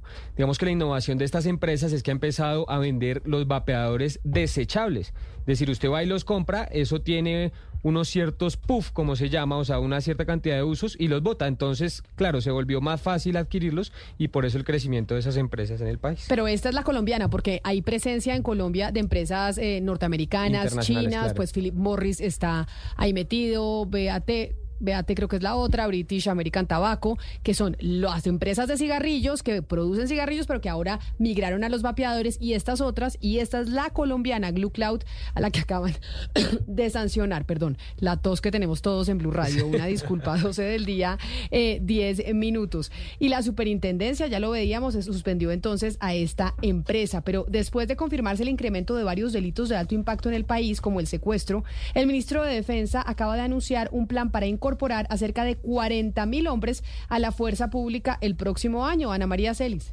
En medio de la rendición de cuentas del Ministerio de Defensa, el general Elder Giraldo, comandante de las fuerzas militares, aseguró que para contrarrestar el incremento de los delitos como el secuestro y la extorsión en el país, se aumentará el pie de fuerza de las fuerzas militares y de la policía. Cerca de 16 mil soldados entrarán a las fuerzas militares y 20 mil uniformados a la policía. Es en elevar la capacidad de combate de las fuerzas militares, no es para suplir vacantes, necesidades, es para incrementar el poder de combate de nuestras fuerzas militares. 11 mil soldados más para nuestro ejército nacional, 2.700 soldados profesionales para nuestra Fuerza Aeroespacial, 2.300 soldados profesionales nuevos para nuestra Armada Nacional. Y es que las cifras no son menores. Este año se han presentado casi 300 secuestros y más de 8.500 casos de extorsión. 12 del mediodía, 11 minutos, gracias Ana María. Y una comisión humanitaria halló dos muertos en el corregimiento Agua Clara en Buenaventura tras los combates entre el ELN y las disidencias de las FARC. Las víctimas son menores de 26 años y hay dos desaparecidos más. Estefanito Toledo. Por lo menos dos personas muertas y dos más desaparecidas es el saldo de los fuertes combates registrados en el corregimiento de Agua Clara entre miembros de la disidencia Jaime Martínez y el ELN en zona rural de Buenaventura. Tras un recorrido de la personería distrital, se indicó que de las 270 familias que abandonaron sus hogares en la zona, 100 de ellos permanecen en el casco urbano de la ciudad, mientras que las familias restantes buscaron refugio en otras veredas y municipios. El de Buenaventura, Edwin Patiño. Bueno, hasta el momento van dos personas jóvenes entre 20 y 26 años y están en el proceso pues, de identificación de los jóvenes, aunque los familiares ya los han identificado de manera informal. Si bien ya hay despliegue de las tropas tanto del ejército como de la armada en este territorio para evitar otras confrontaciones, el temor entre la comunidad permanece ante el riesgo de volver a quedar en medio del fuego cruzado de estas organizaciones delictivas. 12 del día, 12 minutos y la ONU está exigiendo exigiendo la liberación de cuatro jóvenes, algunos menores de edad, que fueron secuestrados en TAM, en el departamento de Arauca, hace dos meses. Sus familias denuncian que no saben nada de ellos. Mateo Piñeros. Pues en Tame hace dos meses fueron secuestrados tres jóvenes que trabajaban en una finca y sus familiares hasta este momento no tienen información sobre ellos. Además, el 12 de diciembre fue secuestrado otro joven llamado Hugo Vanegas en el mismo municipio. En esta zona hay una fuerte presencia del ELN, grupo que anunció la liberación de todos los secuestrados en medio del proceso de diálogos de paz con el gobierno. Desde la Oficina de la ONU para los Derechos Humanos hicieron un llamado para que estas cuatro personas sean liberadas liberadas, pero también le hacen un llamado al gobierno para proteger a la población de Arauca, pues la gente del departamento está en riesgo por la presencia del ELN y de las disidencias y por las disputas entre estos dos grupos. La noticia internacional. Se completan 74 días de la guerra en Medio Oriente. Los muertos por la ofensiva israelí en Gaza ya superan los 19 mil, mientras se intensifican las peticiones para que de forma urgente entre más ayuda humanitaria en la franja palestina. El Consejo de Seguridad de la ONU volverá a tratar este martes la guerra en Gaza y probablemente votará una resolución que ha presentado Emiratos Árabes para facilitar la entrada de ayuda humanitaria en el territorio palestino. La noticia deportiva. La noticia deportiva la entregó con Mebol, pues sorteó los cruces de las fases previas de la Copa Libertadores 2024, donde nuestros representantes son Águilas Doradas y Atlético Nacional. Las Águilas que llegaron al torneo por primera vez en su historia gracias a la reclasificación ya conocieron a su rival, Red Bull Bragantino de Brasil, el sexto del Brasileirao. La ida será en Colombia el 21 de febrero y la vuelta en Sao Paulo, Brasil, el día 28. Por su parte, Atlético Nacional que también disputará la fase 2 gracias al título de Copa Colombia, aún no conoce su rival, pues debe esperar ganador entre Aucas de Ecuador y Nacional de Paraguay. De ganar los conjuntos colombianos, irán a la fase 3, donde se definirá si juegan o no la fase de grupos. Allí justamente en grupos, Colombia contará con la participación de los dos campeones de liga de este año, Millonarios y Junior de Barranquilla, que aún no conocen a sus rivales. Las principales tendencias en redes sociales. La palabra buró es tendencia número uno en Colombia debido a las denuncias que se han viralizado en redes sociales hacia la feria, reconocida como una de las muestras de emprendimiento más destacadas de Bogotá. Varios emprendedores denunciaron a los organizadores por malas experiencias, entre las cuales se incluyen un sofocante calor, goteras, falta de internet para poder realizar pagos y finalmente grandes pérdidas de capital. Las denuncias han creado revuelo en redes sociales mientras los internautas exigen respuestas por parte de los organizadores. Llega el mediodía. Y en Mañanas Blue continúa el análisis y el debate. Dirige Camila Zuluaga. Son las 12 del día, 16 minutos. Les damos la bienvenida nuevamente a quienes estaban en sus noticias locales en Barranquilla, en Medellín, en Bucaramanga. Aquí seguimos conectados con ustedes en la edición central de Mañanas Blue. También seguimos a través de nuestro canal de YouTube de Blue Radio en vivo. Les habíamos anunciado que la noticia esperada tenía que ver con la conciliación o no de la Cancillería y el Ministerio de Relaciones Exteriores sobre el tema de los pasaportes. Recordemos que esa licitación, en donde había un único proponente que era Thomas Greg Sons, pues decía decidió el gobierno nacional, decidió el Ministerio de eh, Relaciones Exteriores de decir que no hacía la licitación porque no se puede adjudicar a un único proponente y estaban precisamente tratando de conciliar entre las partes y entre en medio de esa conciliación está una posible demanda al, Estado colombiano, que somos todos, 117 mil millones de pesos y dos, el tema de si va a seguir funcionando bien los pasaportes o no. Juanita Tobar estaba en la Procuraduría en donde se dio esa reunión y eh, dio unas declaraciones la Procuradora delegada para el tema. Juanita, ¿tenemos respuesta a las múltiples preguntas que hay alrededor de esa conciliación? Pues mire, Camila, le cuento, hasta ahora estoy aquí en la Procuraduría con eh, la Procuradora Judicial Fernanda García. La noticia, como le contaba hace unos, minutos, es que la, la conciliación fue fallida, no hubo conciliación. Eh, le pongo al teléfono aquí a la Procuradora Fernanda García. Procuradora, cuéntenle a los oyentes por qué no hubo conciliación. Bueno, buenos días, buenas tardes. En efecto, pues lastimosamente no hubo un acuerdo entre las partes. Eh, acabamos de tener la audiencia de conciliación. En este momento estamos en la elaboración del acta de, la sesión de audiencia, así como la certificación que se pide a la parte convocante, en este caso Thomas Gregg, para que acuda con ella a la jurisdicción contenciosa en atención a que respecto de las circunstancias de tiempo, modo y lugar en las que debía efectuarse ese acuerdo, no hubo un consenso. Camila, la Procuradora la escucha. Procuradora, mil gracias por atendernos y le pregunto eso qué significa para nosotros los ciudadanos de a pie, que hablamos eh, de que los pasaportes pues funcionaban bien, uno sacaba su pasaporte en una hora. ¿Eso qué significa para el servicio al cliente, al público, que es el, Estado colombiano y la empresa no hayan llegado a un acuerdo? Pues en atención a que en este momento no se logra un acuerdo eh, y nosotros estamos pidiendo esa certificación que les comento, ya las partes están en toda la libertad de acudir a la jurisdicción contenciosa. ¿Qué quiere decir esto? A impetrar la demanda a través del medio de control de nulidad y restablecimiento del derecho que advirtió Thomas Gregg, eh, pues para que sea un juez de la República y creo que por la cuantía será el tribunal quien decida sobre las pretensiones eh, que expresaron en este momento Thomas Gregg. La Procuraduría hizo su mayor esfuerzo en todas las partes, en tres oportunidades. Eh, inicialmente había una postura de conciliar, esto es revocar esos actos administrativos. No obstante, cuando se requiere por parte de la Procuraduría a los miembros del Comité de Conciliación que especifiquen esas circunstancias y la forma en la que se iría a hacer ese acuerdo, pues no hubo un consenso. Procuradora, ¿y, ¿y por qué? O sea, ¿qué fue lo que los hizo no conciliar? ¿Cuál era el punto que hizo imposible que ustedes lograran esa mediación? Nosotros nos atenemos a la certificación que para tal efecto expide una secretaria técnica que siempre tienen todos los comités de conciliación de las entidades. En este caso, la secretaria técnica del comité nos expide una certificación con destino a la Procuraduría General de la Nación conforme los acuerdos que habíamos tenido en el acta inmediatamente anterior, en la segunda sesión, y la postura es que en efecto se mantienen en su decisión de revocatoria de los actos, no obstante cuando vamos a plasmar la consecuencia de esa revocatoria de los actos, eh, que sería básicamente la adjudicación eh, y la renuncia a, a un tema indemnizatorio, no se logra el acuerdo Pero en los términos en que fue expedida esa certificación del comité de conciliación. Procuradora, yo sé que este es su trabajo y usted tiene que hablar en un lenguaje jurídico y técnico porque no puede caer en ningún tipo de imprecisión. Pero tradúzcame lo que usted acaba de decir. ¿Qué, qué ¿En qué fue lo que no se pusieron de acuerdo? No se puse, cuando uno llega a un acuerdo conciliatorio, uno tiene que tener en cuenta cómo se va a hacer, cuándo se va a hacer, eh, de qué manera, cuál va a ser el procedimiento para llegar a ese acuerdo.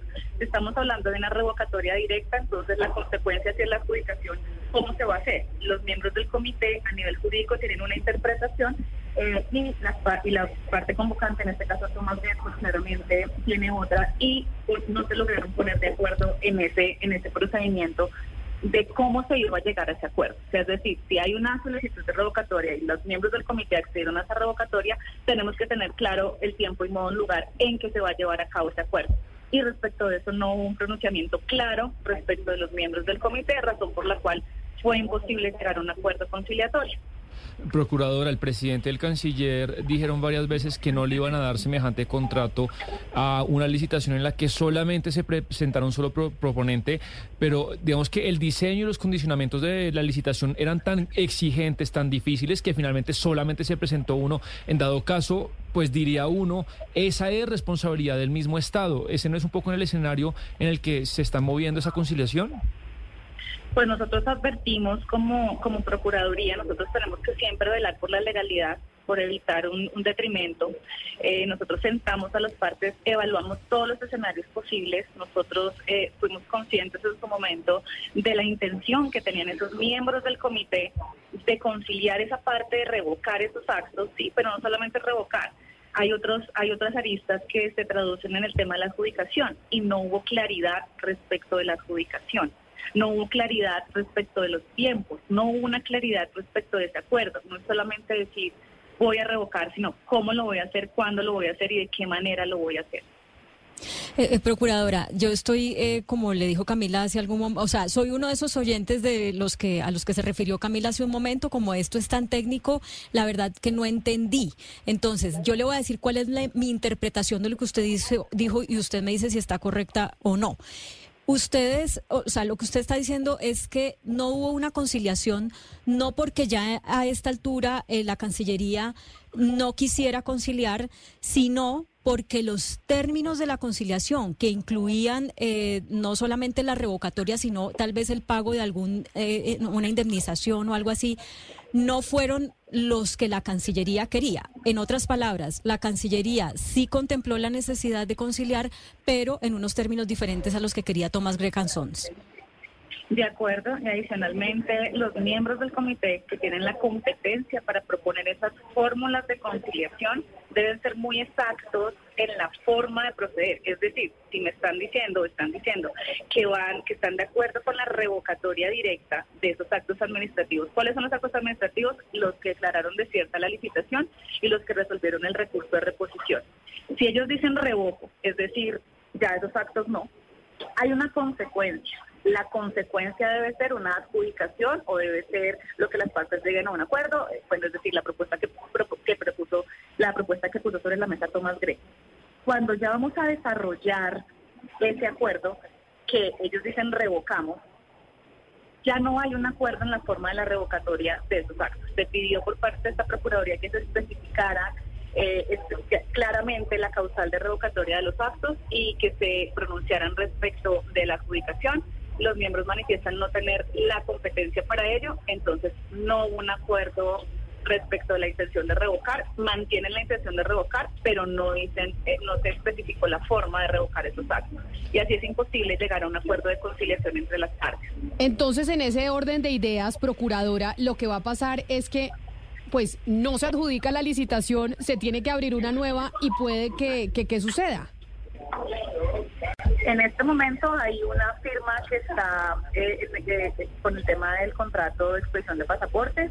Estamos esperando llegar a un acuerdo entre las partes con esta nueva propuesta de conciliación que estaba haciendo Thomas Gregg. La Procuraduría intervino para que las partes se sentaran. Como no hubo un acuerdo, ya están en toda la libertad de acudir a la demanda eh, a través del apoderado de Thomas Gregg y eh, la Cancillería tomará pues las decisiones que en derecho correspondan respecto de mantener esa expedición de pasaportes a todos los colombianos de la forma que considere que, que básicamente es lo que está haciendo ahora. Pero entonces, eh, eh, Procuradora, ¿cuáles son los otros recursos que le tocan a, Tomás Gregg o ya aquí se cerraría? O sea, ya... Hay una oportunidad judicial, cuando ya se radique la demanda, se ve una oportunidad de conciliación también. ojalá puedan llegar en ese, en ese, en esa etapa procesal ya judicialmente, esta es una etapa extrajudicial, está en una etapa de sentar a las partes antes de acudir a la demanda para que pudieran sentarse y evitar esa demanda, lo cual no quiere decir que cuando ya impetre la demanda Tomás Gregg no vaya a haber una etapa de conciliación. Ahí puede haber una etapa de conciliación. Lo que pasa es que ahora era justamente para que la intención era que se adjudizara el contrato a la empresa y pues claramente si no se accede a la conciliación pues van a ser otras las pretensiones ya en el proceso judicial. Entonces eh, ya la Cancillería tendrá que tomar alguna decisión al respecto. Bueno, entonces lo que viene es la ya anunciada demanda de Thomas Gregg Sons, pero según lo que usted eh, presenció, que es entendiendo cuáles son las razones que tiene la Cancillería para no ponerse de acuerdo con Thomas Gregg Sons en los términos de la conciliación, ¿usted ve la posibilidad de que también la Cancillería demande a Thomas Gregg Sons? Pues desconozco si la Cancillería a través de sus apoderados, a través de la representación judicial que tiene, aconsejaría algo así. En este momento, pues, el que tiene esa decisión es la parte convocante, en este caso Tomás Gregg, que se obviamente se cree lesionado eh, al no ser adjudicatario y obtener el mayor puntaje. Eso será una decisión que tome el apoderado de la parte convocante y desconozco si la parte convocada, en este caso la Cancillería, va a tomar alguna acción legal al respecto. La verdad desconozco ese punto. Pues qué lío en el que estamos metidos con el tema de los pasaportes. Yo le voy a hacer la pregunta que le he hecho desde el principio y es eh, que creo que se la hace cualquier ciudadano de a pie. ¿Deberíamos estar preocupados por el proceso de solicitud de los pasaportes nosotros los colombianos que vaya a ser no tan bueno como estaba haciendo hasta el momento por cuenta de este pleito que hay ahora entre Thomas Gregan Sons y el Ministerio de Relaciones Exteriores? Pues según tengo entendido, Camila, en este momento tienen cubierta esa parte de la Cancillería con un contrato eh, que está cursando en este momento y creo que estar en un proceso diferente de licitación. La verdad desconozco eso, tocaría preguntarle a la Cancillería, eh, pero en este momento estamos esperando que incluso en la, si hay una demanda, pues las partes puedan sentarse a una conciliación que evite eh, cualquier riesgo antijurídico. Pues es la procuradora eh, judicial de este caso que estaba mediando entre Tomás Greganson y el gobierno colombiano, la Cancillería, para evitar esta demanda que se viene, porque Tomás Greg anunció que era por 117 mil millones de pesos que consideran sus, sus daños y perjuicios. Procuradora eh, Fernanda García, mil gracias por estar con nosotros y habernos explicado, yo sé, de manera técnica y tratando de traducir lo que pasó en esa reunión que todos estábamos a la expectativa del resultado de la misma. Mil gracias y feliz Navidad. Muchísimas gracias a ustedes también. Feliz Navidad, delicioso. Yo, Camila, eh, es verdad que no fue fácil la explicación jurídica a la procuradora y también porque ella era un poco cauta. Yo lo que le entendí es, Álvaro Leiva, la Cancillería, no llegó con nada, no tiene ninguna propuesta, no tiene ningún plan B. Entonces, el otro lado del demandante dice, oiga, pero usted qué me propone? Listo, conciliemos, pero ¿qué? Entonces... ¿Conciliamos es me adjudica o me deja terminar el contrato, ah, me da eh, el contrato por dos años o qué vamos a hacer? Y, ella nos dice, terminaron eh, la licitación, pero no eh, propusieron fechas alternativas ni costos alternativos. Poco, Camila, el, resumen de esta historia es, Leiva prepara, Álvaro Leiva prepara la licitación. Es tan exigente que solamente se, se presenta una persona. El presidente dice, no, no se lo podemos dar a una persona, entonces cancelémoslo. Lo cancelamos cancelan y eso genera un, detrimento patrimonial. La defensa jurídica del Estado dice, oiga, tenemos que conciliar porque si no perdemos plata y no quiere conciliar y aparte de eso no tiene ningún plan alternativo. Realmente a mí lo de Álvaro Leiva me, parece de un nivel de chambonada y de mediocridad que no se corresponde para, para esa altura ese cargo que, está ostentando. Pero además porque los 117 mil millones de pesos que anunció Tomás Gregan son la famosa respuesta que eh, pues salió a medios de comunicación de Álvaro Leiva diciendo cuando ese pleito ya se eh, determine quién eh, ganó, quién perdió, yo estaré cinco metros bajo tierra, o sea, yo ya estaré muerto. Yo estoy seguro que él y su hijo, si estuvieran en, este momento gestionando ese tema para una empresa familiar, para una inversión privada, seguramente que no hubieran actuado así porque no, no correrían el riesgo de perder tanto dinero propio. Pues son las 12 del día, 30 minutos. Esa es la noticia. No hubo conciliación y habrá demanda de Tomás Grecanzón al gobierno colombiano. Hacemos una pausa y regresamos aquí en Mañanas Blue con qué va a pasar con las corridas de toros, porque se anunció que pueden volver las corridas de toros en Bogotá, que dicen los animalistas y precisamente los políticos que han promovido que esas prácticas se radiquen de nuestro país. 12 del día, 31 minutos. No nos alcanzamos a despedir de nuestra compañera Juanita Tobar, quien estaba ahí al frente del cañón precisamente en esa reunión desde muy temprano y logró esa entrevista con la procuradora. Pero, ¿usted le gustan los toros, Sebastián? No, no, no me gustan, no, no digo que se prohíban ni nada, pero soy como indiferente. No me gustan, pero tampoco creería que serían prohibidos. Bueno, voy a hacer la pregunta más cortica. A, alguien en esta mesa le gustan los toros o todos son antitaurinos? ¿Alguno? Hugo Mario, Oscar, Claudia. Ana Cristina, Gonzalo, ¿algunos de ustedes les gustan los toros o no? A mí me gustan los toros, pero no las corridas de toros. Es decir, el ah. toro como animal me parece pues una belleza, pero las corridas de toros en las que matan al animal y la gente se hace ole porque le clavan una banderilla me parece... Eh, pero lo que dicen los taurinos es que el toro de Lidia, ese que tanto le gusta a usted, pues no existiría si no hubiera corridas. Porque el toro de Lidia solo se alimenta, se crea y demás. Eso es lo que yo siempre les he oído a ellos.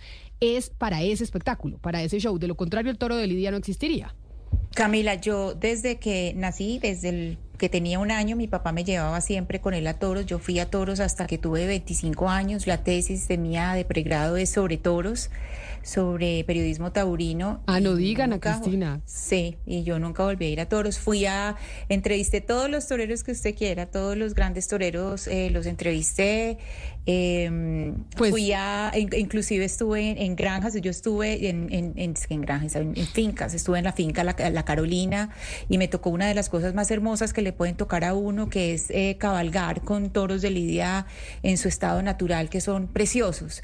Y precisamente después de ir a la finca La Carolina, que fui como periodista, eh, fue un, trabajo como periodista, cuando los vi en su estado natural no fui capaz de volver nunca más a toros. Después de esa visita a La Carolina se me acabó la ida a toros. Ahí, ahí fue cuando dije no soy capaz de volver a ir. Pues mire, Ana Cristina, los toreros como su papá, no como usted, en Bogotá ganaron una batalla legal porque un fallo judicial anuló el acuerdo 767 del 2020 con el cual el Consejo prohibió el uso de elementos que hirieran al animal durante las corridas.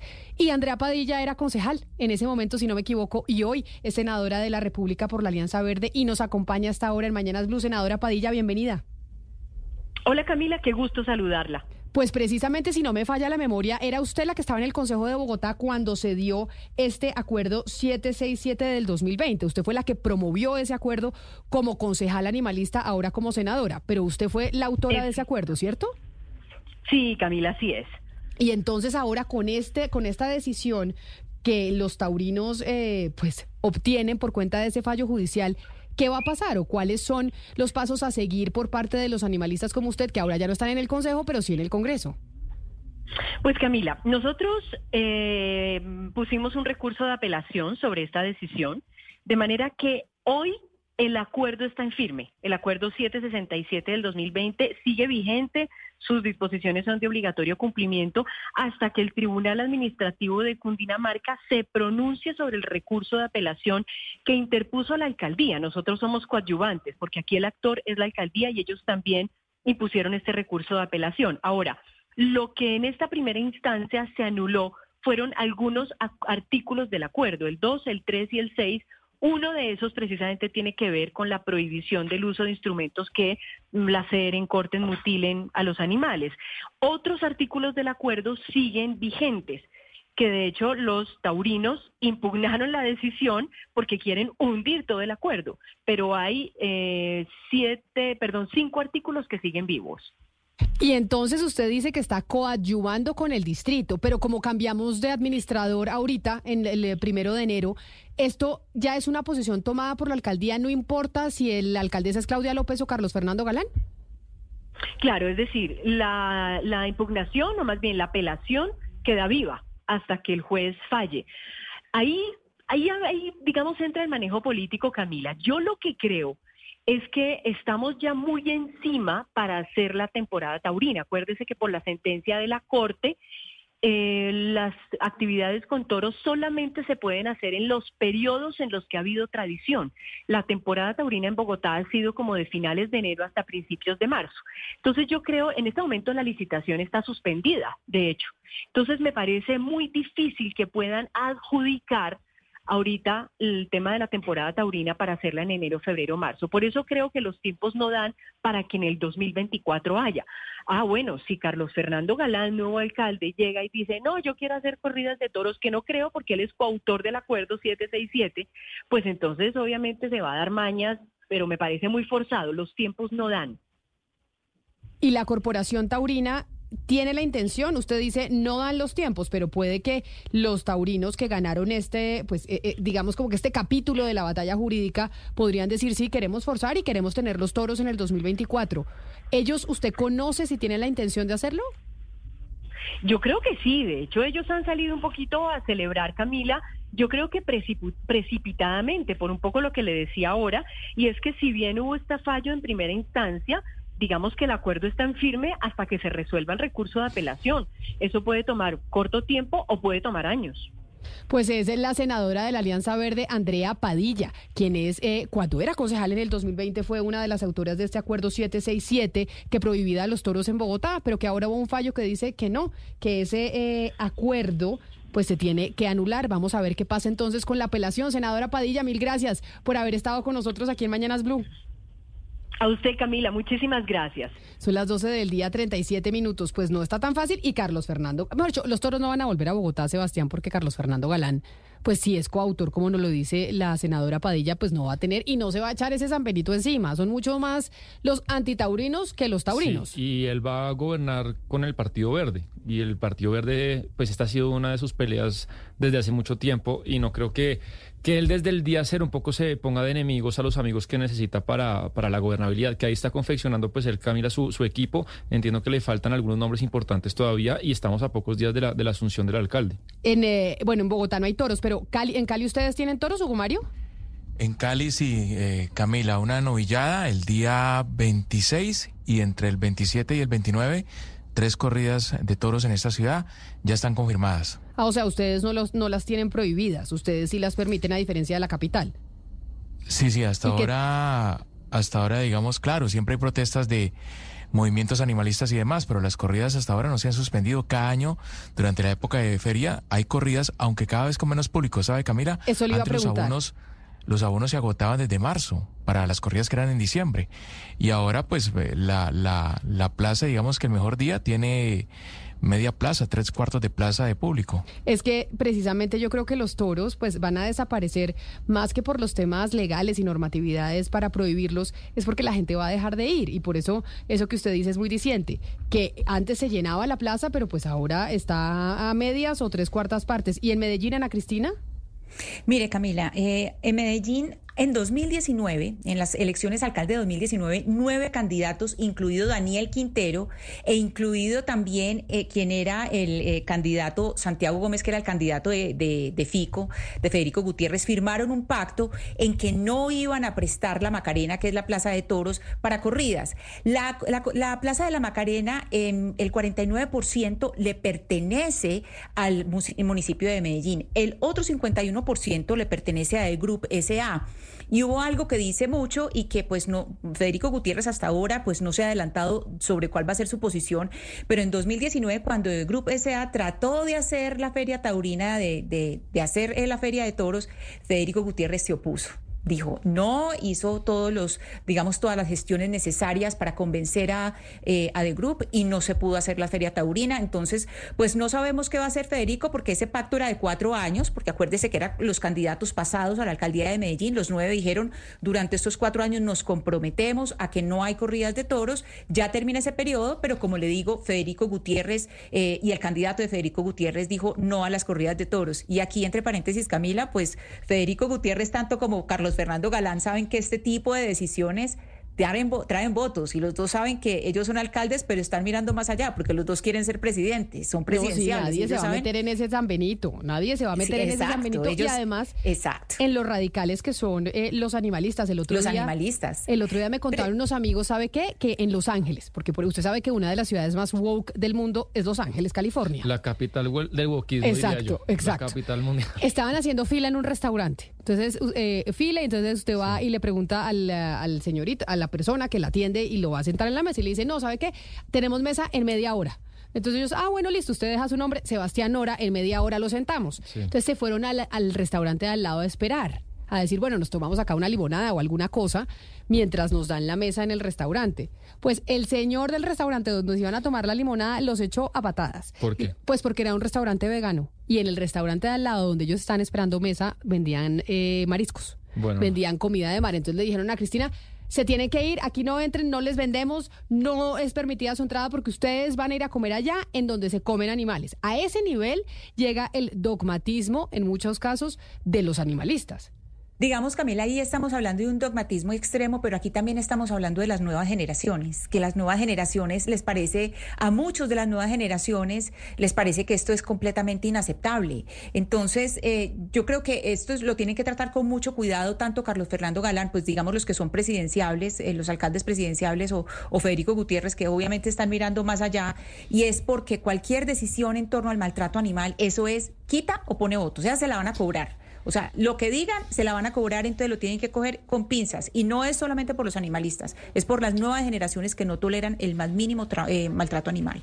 A propósito de, de, esa anécdota que usted cuenta, Camila, y del análisis que hace Ana Cristina sobre las nuevas generaciones, yo llevo tiempo dándole vueltas en la cabeza a algo que no sé si estoy equivocado o no, pero me parece que ese dogmatismo lo que está evidenciando es que las poblaciones, que no solamente son las nuevas generaciones, sino otras, que han puesto sobre la mesa las conversaciones sobre diversidad e inclusión, ahorita lo que menos están haciendo es respetar la diversidad e inclusión. Coincido. Porque en el, en el, eh, o sea, uno puede tener muy claro que no le gusta comer animales y otra cantidad de cosas, pero no puede desconocer que en el mundo hay una gran cantidad de personas que a lo mejor todavía son mayoría, que no tienen reparos frente a eso, que han vivido así toda su vida y que con o sin privilegios comen animales y hacen otro montón de cosas que hoy no les parecen aceptables porque así fueron criados, porque así es en sus culturas, porque así es en, sus familias, pero ese nivel de dogmatismo lo que está haciendo es, digamos, alimentar esa cultura de la, cancela, de la cancelación, lo cual no tiene nada que ver con el discurso discurso de diversidad e inclusión que esas mismas poblaciones han estado enarbolando. De, de acuerdo con usted, Claudia, porque muchas de esas personas, no todos, porque uno puede te, pecar por generalizar, pero muchas de esas personas que viven preocupados por la diversidad, una palabra que creo que se ha manoseado mucho, la última diversidad que les importa es la ideológica. Entonces, eh, tengamos mujeres y hombres, que está muy bien. Tengamos eh, personas de minorías étnicas, que está muy bien. Pero al final, si se sientan en la mesa 10 personas que todas piensan igual, pues el, el, el objetivo de la, de la, diversidad creo que no se cumple. Y lo que pasa es que la alternativa que tomaron es la cancelación. Entonces, sí. aquellos que, que proclaman la diversidad, la inclusión, que se le permita a la minoría, al otro diferente estar presente, el que no coincida con eso, lo cancelan. Sí, y entonces, eh, pues se desaparece. Y en este mundo de las redes sociales, pues eh, la opción es anularlo 100%. Ahora, de ese tema de los toros, Camila, creo que la, entiendo yo, la única llave para que la, los dos sectores se cojan la mano es que los taurinos acepten que no se maten ni se lastime al, al, animal. Los expertos dicen que no tendría ningún chiste esa actividad con eso, pero no sé si algún día acepten que haya una fiesta brava sin la muerte y, y, digamos, sin matar al animal. 12 del día, 45 minutos. Pues ahí está. Vamos a ver qué pasa con el tema de los toros. Yo me atrevo a apostar que no van a volver los toros a Bogotá. Claudia, ¿ya tiene novena para esta noche? ¿Tiene plan de esta noche o la invito? Invíteme. La invito hoy a las 7 de la noche en el eh, Movistar Arena. Tanto que le gusta a usted, Gonzalo. Lo invitaría si estuviera en Bogotá, que es eh, se va a llevar a cabo la segunda edición de una novena por Bogotá, que es una iniciativa del Banco de Alimentos de la capital, cuyo fin es eh, recolectar alimentos para entregarle a las familias más vulnerables del país. Es, esta novena va a estar precedida por el cardenal Luis José Rueda Aparicio y es posible gracias, pues obviamente, al apoyo de la Alcaldía de Bogotá a través de la Secretaría de Cultura y del Instituto Distrital de Recreación y Deporte. Ya nos van a explicar cómo vamos a hacer para poder ir, Claudia, porque no crea que va gratis. Va gratis, sí, yo la invito, pero tiene que hacer una donación. Pero lo cierto es que sí es una causa muy bonita. Esta noche en el Movistar Arena, 7 de la noche, novena de aguinaldos para recoger alimentos para las familias más vulnerables de Bogotá, pero además ustedes 20 mil pesos de granos que compran en de uno y pueden tener su boleta para entrar al Movistar o lo pueden hacer también a través eh, de tu boleta. Vicepresidenta de Asuntos Corporativos de de uno, Silvia Juliana Rueda, mil gracias por estar hoy con nosotros aquí en Mañanas Blue y mucha suerte. Esperamos que se llene el Movistar Arena. Y muchas gracias a ustedes y los esperamos allá. Nos encantaría tenerlos allá. Muchas ah. gracias por el espacio y esperamos a todo Bogotá en la novena por Bogotá. Allá estaremos. Y sabe que, Camila, eh, que yo creo que una muy buena idea es de una vez hacerse el propósito de donarle todo el año al Banco de Alimentos. Soy de acuerdo. Entonces, entonces cada, en vez de, para que usted no se le olvide, porque entonces cada principio de mes ir a comprar eh, los alimentos a de uno para llevarlos al banco, pues haga un plan para de una vez ser un donante permanente. Y así colaboramos a atacar lo que yo creo que realmente, aparte de la violencia, más daño le hace a este país, porque de hecho es el origen de muchas formas de violencia, que es el hambre. Una persona con hambre está eh, expuesta a muchas vulnerabilidades. Entonces, si cada quien ayuda a que una familia no tenga hambre, no padezca hambre, le está haciendo al país un gran aporte para evitar violencias y otras problemáticas. Y, sabe también que hace hace el Banco de Alimentos, Claudia, generar conciencia de no botar comida. Yo sé que uno cuando era chiquita le decían, cómase todo porque hay niños que no tienen nada que comer y hágame el favor, no me des- desperdicia comida. Pero es verdad, la gente tiene que hacer conciencia de que la comida no se debe botar. Uno, por el tema de que los desperdicios de comida generan un daño medioambiental enorme. Y el Banco de Alimentos creo que también hace la medición sobre la cantidad de comida que se desperdicia en Bogotá. Y dos, pues porque esos alimentos que usted está botando podría estar consumiéndolos otra persona. De hecho, si usted ve que usted está botando comida, pues ese ya es un indicador eh, en su familia de que usted está comprando más de la cuenta y de que si tiene el presupuesto para comprar más de la cuenta, pues entonces tiene el presupuesto para donar a una organización como el Banco de Alimentos que ayuda a combatir el hambre. No solo en Bogotá, eh, Camila, porque el Banco de Alimentos hace parte de una red de bancos eh, de alimentos que, que, pues que lo que dice Hugo Mario, en todo el país hacen que menos personas sufran hambre.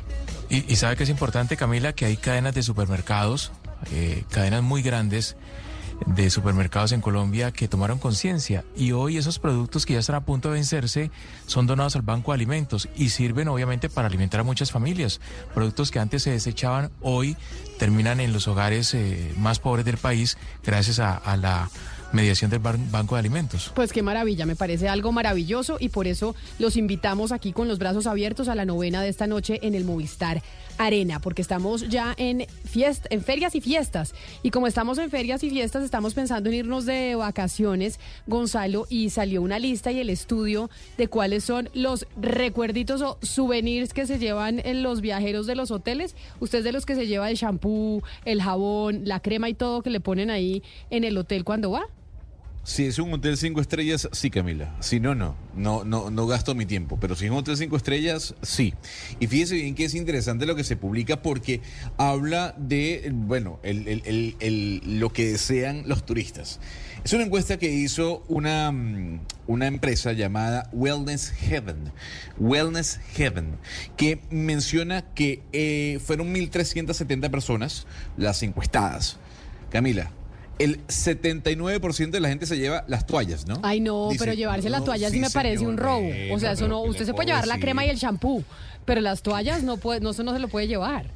¿Qué le puedo decir? 79%, Qué horror. Gonzalo. 79%. No, qué Pues porque de pronto las toallas de hotel son un poquito más acolchaditas y ¿será? No, sé. Pero pues eso no justifica que la gente sé. haga eso. Me Por imagino eso- que después se las cargan a la tarjeta de crédito, porque uno siempre, pues, generalmente, pues paga con tarjeta de crédito. Lo que le puedo decir es, es que escuche esto, mire. El 49% se lleva los ganchos de ropa, ¿no? Ay, no, por Eh, eso, no, hombre. por eso es que hay hoteles que no los dejan, Bueno, que están fijos. Exacto, están sí, fijos, sí. exactamente, Ay, no, exactamente, porque se, se han dado cuenta, se han dado cuenta que la gente se lleva los ganchos de ropa. ¿Y el A ver, televisor también Camila, se lo llevan?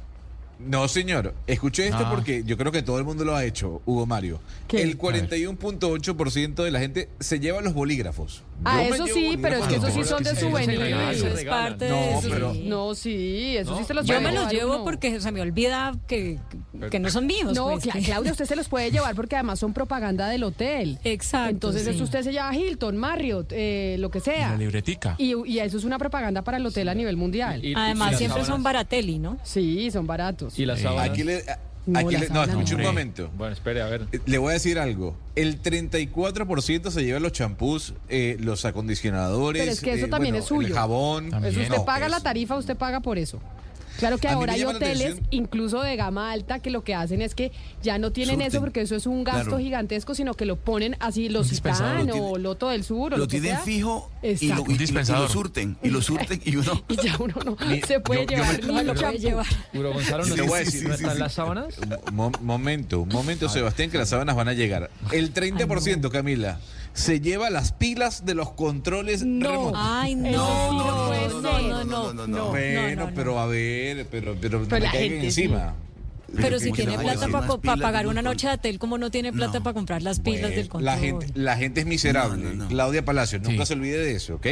Mire, el 27.5%, Camila, todavía, si es que hay hoteles que lo utilizan, se llevan los, los, los envases para guardar hielo, las hieleras. Ay, no. Eh, que eso existía hace tiempo y yo creo que hay muchos hoteles que han dejado de utilizar. Sebastián Nora, el 24% de los encuestados se lleva las mantas las colchas y los cubralmohadas. Unos gamines. Todo junto. Unos No, sí, qué vergüenza. Por eso a usted en muchos hoteles le ponen una tienda. Si quiere la bata, si quiere las pantuflas, si quiere las toallas, aquí las puede comprar. Qué horror. Tremendo. Se viene la temporada de vacaciones y ahí los hoteles a pues a mirar cómo hacen para que los huéspedes no se les lleven las cositas. Así llegamos nosotros al final de esta edición de Mañanas Blue. Ustedes sigan conectados con eh, nuestros compañeros de Meridiano Blue que seguirán actualizándolos de las noticias más importantes de hoy en Colombia y en el mundo.